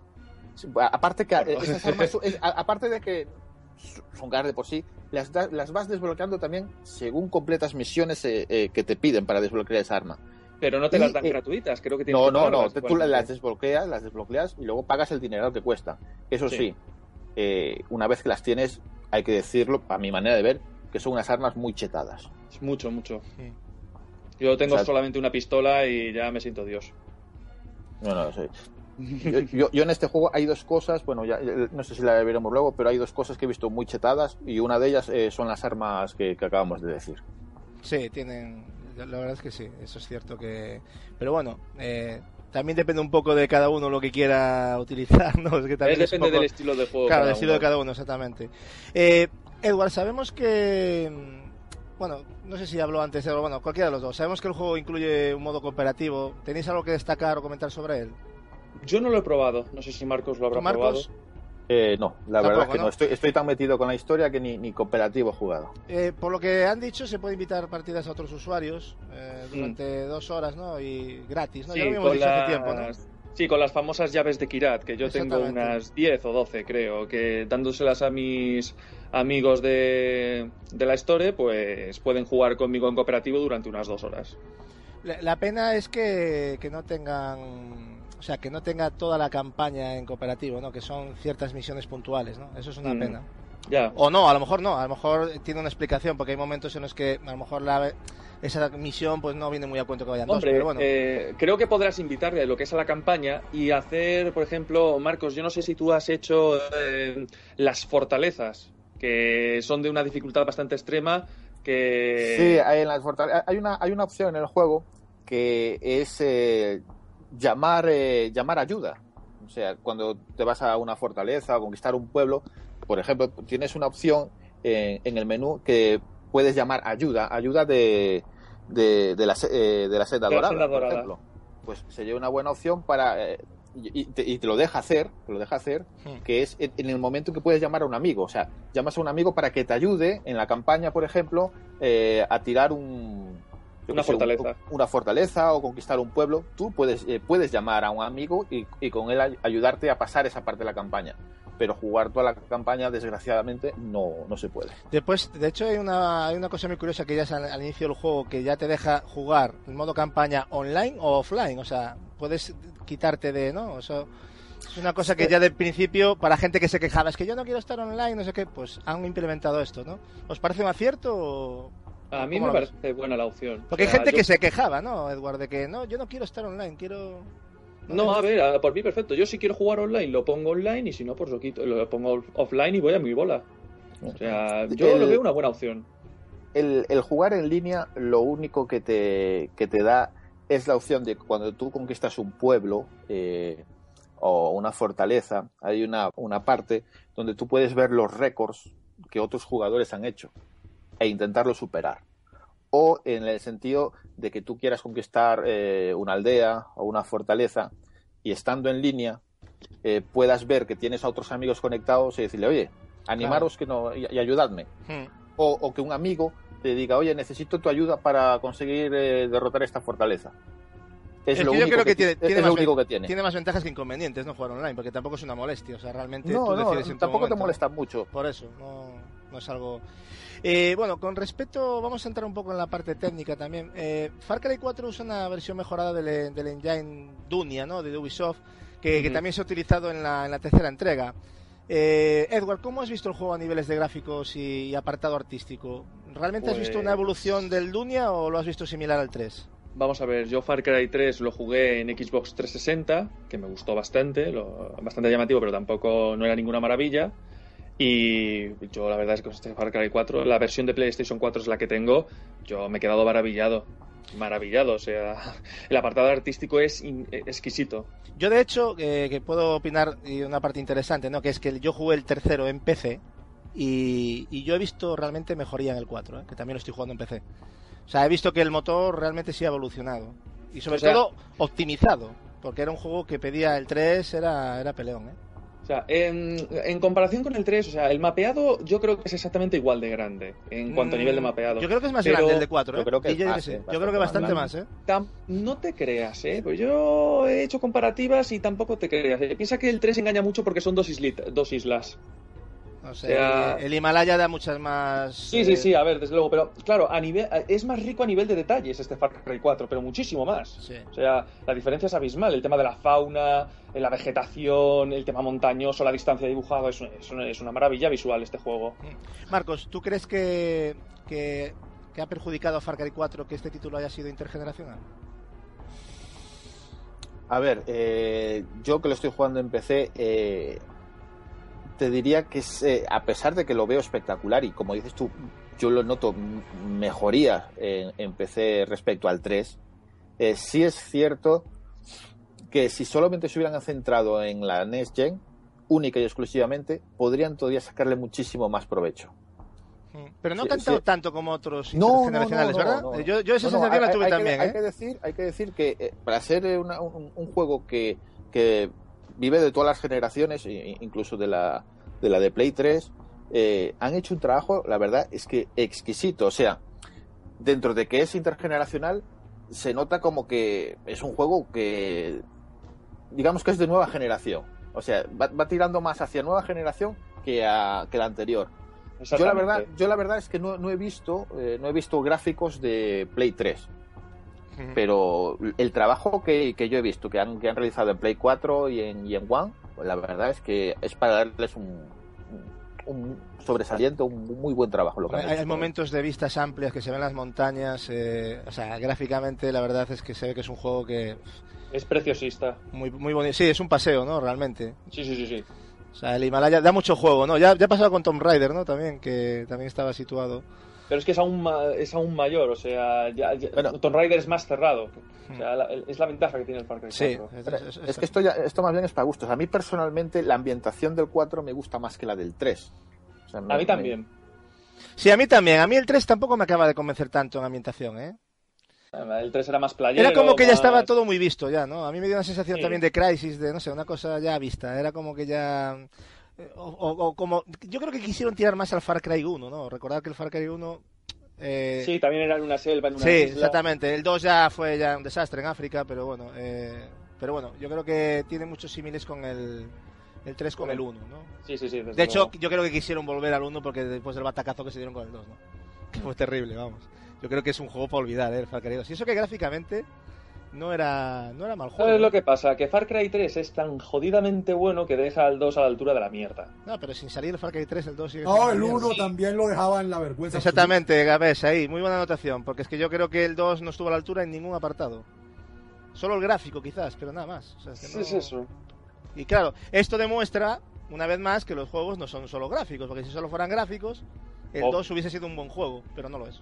Para nada. Menos yo, yo es la sensación que tuve. Yo, de hecho, no, No, me, no, lo no, pude ter- a, a- yo no yo- a mí no me gustó Far Cry no me lo 2. pude terminar porque no pude con el hígado. O sea, ya dije, yo no puedo. O sea, y eso que le eché unas horas, pero no, no pude. No pude porque es. una cosa A ver, yo, yo, yo sinceramente creo que Ubisoft ha- se, se ha dicho a sí misma, hemos encontrado la fórmula en el 3. Y a partir del 3, Bueno, Hacen y- copy-pastes, pero eh, Lo que mejorados. pasa es que el 1 ya tocaba unos temas más paranormales y yo creo que era una cosa... O sea, el tema de la escenificación era diferente, aunque era una jungla y tal, pero no tenía nada que ver. Yo creo que ha pegado un giro la- a la saga incluso. Far Cry es diferente. Yo por lo menos como recuerdo el 1, era más rollo ahí de, ¿sabes? Totalmente diferente. Esto ya Eso es... lo único que hace ratificar lo que dice Marcos. Ellos con el 3, digamos, encontraron fórmula de saga, ¿no?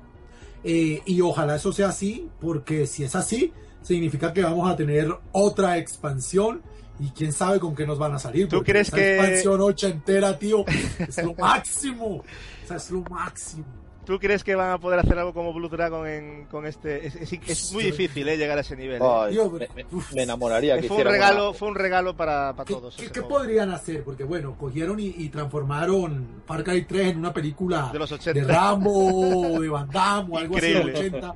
Aparte con cuestiones como de tecnología y música así medio psicodélica y Sí, ridícula. sí. O sea, es, es, es magnífica. Nada más el intro, el helicóptero, o sea, Sí, tío, es un homenaje a los bueno. 80. Es que yo, Eso- gente que no lo haya jugado, que por favor, que se lo que le Eso, eso se merecía un juego aparte. Sí, eso Es tenía que pasar como, como el de PlayStation 4 de Infamous. Tenía que salir físicamente aparte. Mm. Aunque hay un recopilatorio donde viene, si no estoy mal. Pero te viene en descargable. Eso es el gran problema. Lo, lo único que sé es que en el 4 este, por el momento, hay uno que es eh, algo del, del, del hombre de las nieves, del Yeti. Eh, Es- así un único que DL hay, es, sí, es- es un DLC, es una expansión Sí. o unas ciertas misiones. Sí, que parece bastante interesante. ¿eh?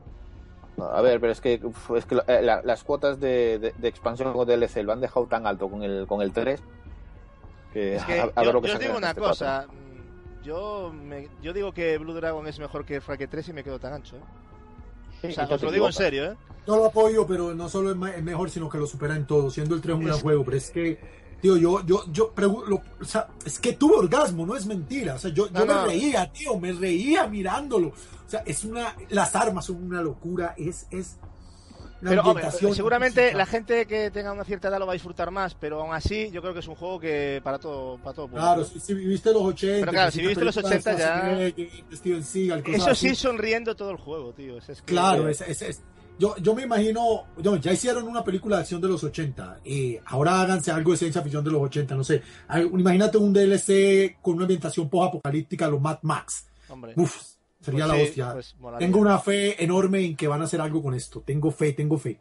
Bueno, para, para finalizar, para que la gente se haga una idea, si tuviéramos que comprar este. Si tuviéramos que comparar, no, comparar este Far Cry 4 con Far Cry 3, ¿qué mejoras destacaríais los dos eh, principalmente? Del 4 al 3. Mm, Aparte de lo gráfico, que ya es evidente, ¿no? es que para mí es, eh, es lo mismo, pero mejor. ¿Sabes? Mejora un poco en general, ¿no? Todo. Sí, sí, sí. O sea, es el, el 3, mm, qui- quita- eh, quitando el tema de la ambientación, pero completamente mejorado en todo. Marcos. Yo, yo básicamente es que estoy muy de acuerdo con, con Edward. El, el- tú, eh, tú cuando te vas a comprar el Far Cry 4, si has jugado al 3 y te ha gustado, este te va a encantar. Eh, ¿Qué varía? Bueno, la, la historia, evidentemente, no tiene nada que ver con el de la isla. El, el- el- el villano de- del 3 estaba, estaba loco perdido. Este, más bien, es más manipulador, podríamos decirlo. Eh, tiene, tan- tiene, eso sí, igual de carisma que Bass. Eh, gráficamente tiene su, su notable mejora, evidentemente, desde el 3 a- hasta ahora ha- han mejorado ba- bastante. Yo sigo pensando que para mí eh, tiene una extensión mayor, eh, juega mucho con, con las alturas y, y, eh, sobre todo que puedes viajar mucho volando en esa, en esa extensión de terreno. Para mí mejoraron Mucho las, las secundarias, es importante decirlo, ¿eh? También, o sea, hay, hay Son personajes, hay, hay personajes en las secundarias que son, pero para mearse Claro. de risa. Sí, y incluso sí, sí, en, sí. en uno de ellos os va a sorprender, eh, no voy a decir ni quién ni cómo, evidentemente, pero eh, encontraréis relación con el Far Cry 3. Eh, a, a alguien que visteis en el Far Cry 3 va a aparecer en el 4. Ala, Si la habéis spoiler, Pues me has, me has dejado loco. Sí, yo Pues también, ¿eh? ahora, ahora te toca a ti investigar también. quién es. Bueno, pues eh, vamos a abrir ronda de preguntas. ¿Alguien tiene algo que preguntar a Edward o aportar antes de pasar a las valoraciones finales, chavales? ¿Hay alguna pregunta que os haya quedado en el tintero, alguna duda sobre este juego en general? Yo tengo una pregunta, pero no puedo hacérsela a Edward porque lo juega en consolas. No sé si tú me puedes ayudar con eso. ¿Qué tan exigente es a nivel de PC?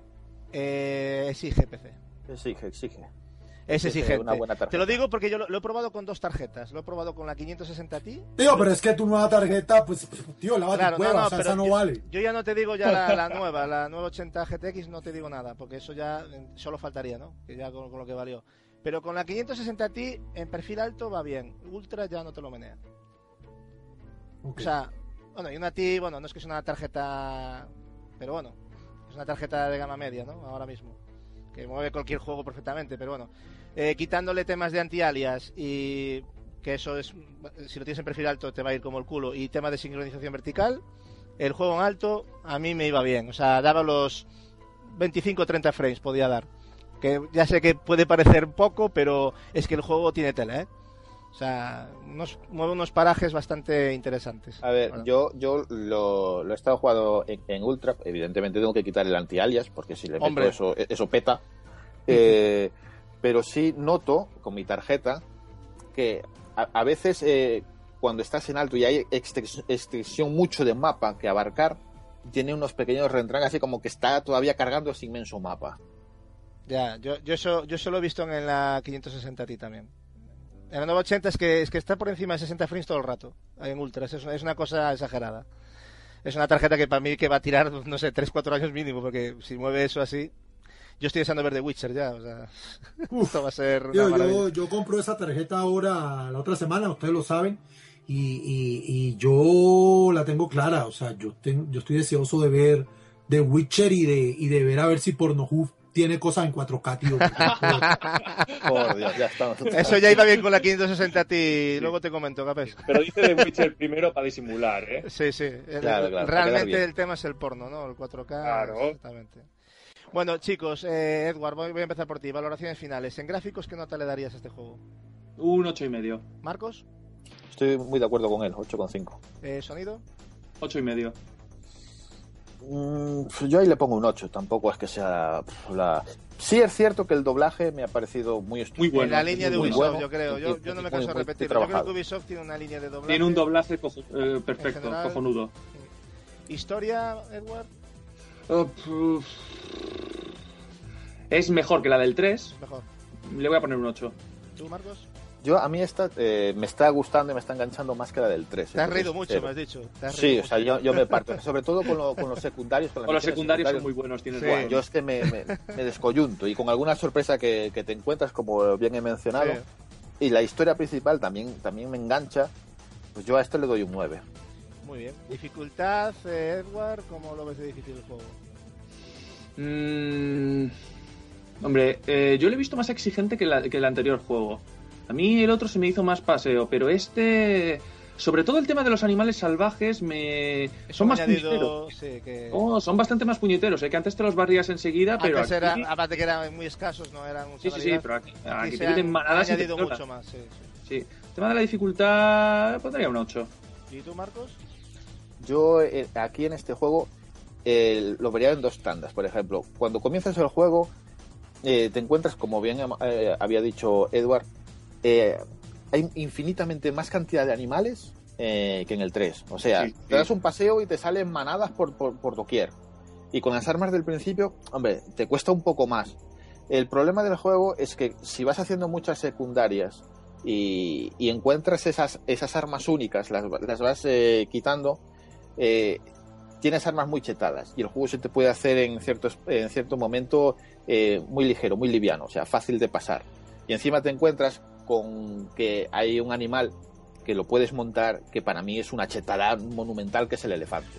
Ah, O sea, es brutal el elefante. Te montas un elefante y pareces Eso- Dios. Eso rompe Eres todo, Dios, eres Dios. rompe todo. O sea, es, es una cosa que está chetadísima. Yo es- le veo esos dos inconvenientes. Las armas únicas y el elefante, o sea, esa es una combinación de ser Dios en el juego. Vale, ¿y, y qué nota le das? Porque no la has Eh, dificultad, pues, con todo lo que te vas a encontrar, yo le pondría un, un, un 8 peladito. Ocho paradito. Sí, le daría un poco menos, pero bueno, vamos a dejarlo en 8, porque llegas a un punto en que es sencillo, se te hace sencillo. Edward, la jugabilidad de este título, ¿cómo lo has visto? ¿Qué- ¿Cómo lo Un- puntuarías? Un 9. Un, Un 9. nueve. ¿Y Me tú? encanta, me, me ha encantado. ¿Te ha gustado? ¿Y tú, Marcos? Eh, ¿Te ha la, la jugabilidad para mí como es exquisita. O sea, eh, responde a la perfección, no, no se te hacen así cosas rarísimas. Sí es cierto que el, el único fallo que le vi en el momento... esto pasa sobre todo, no sé si, si en PC, porque yo juego con teclado y ratón, con lo cual el mando igual es distinto. Pero hay una tecla que cuando, eh, cuando saltas, si te equivocas un poco y, y estás un poquito alto y le das a- al bloque de mayúsculas, eh, te pone automáticamente el traje de volar y se vuelve el, el- el personaje todo loco y te pegas un castañazo que te mata. Es el único defecto que el único defecto que le veo. Eso en- con el mando de Play es pulsando el joystick R3 para activar ese traje. Ya, pues Mm. aquí estoy utilizando mayúsculas y aparte las mayúsculas también te vale para otra cosa cuando no Ah, estás ni saltando ni volando. Entonces se te mete un caos. Pero por lo demás es, es una maravilla de, de, de manejo, salvo esa parte, esa pequeña parte. Entonces- Yo ahí le voy a dar un 8,5. Vale, vamos a dar la nota final, Edward. Para ti, este Far Cry 4, eh, ¿cómo lo definirías a nivel de nota? Yo le doy un 9. Un 9, o sea, es un título sobresaliente, ¿no? Para mí es un GOTI del año. Tam- incluso, bueno, Es un GOTI del año. O sea, a mí me está divirtiendo una barbaridad este juego. Y ya lo he dicho, para mí es el mejor título que ha sacado Ubisoft en el año. ¿Y tú, Marcos? Yo es un juego que me estoy pasando, pero bomba y que recomiendo encarecidamente y, y cualquier amante del 3, pero que vaya a saco y sin, y sin pensarlo a, a por el 4. Y, y mi nota es un 8,5. Un 8,5. O sea, ¿no llega por algún motivo al sobresaliente?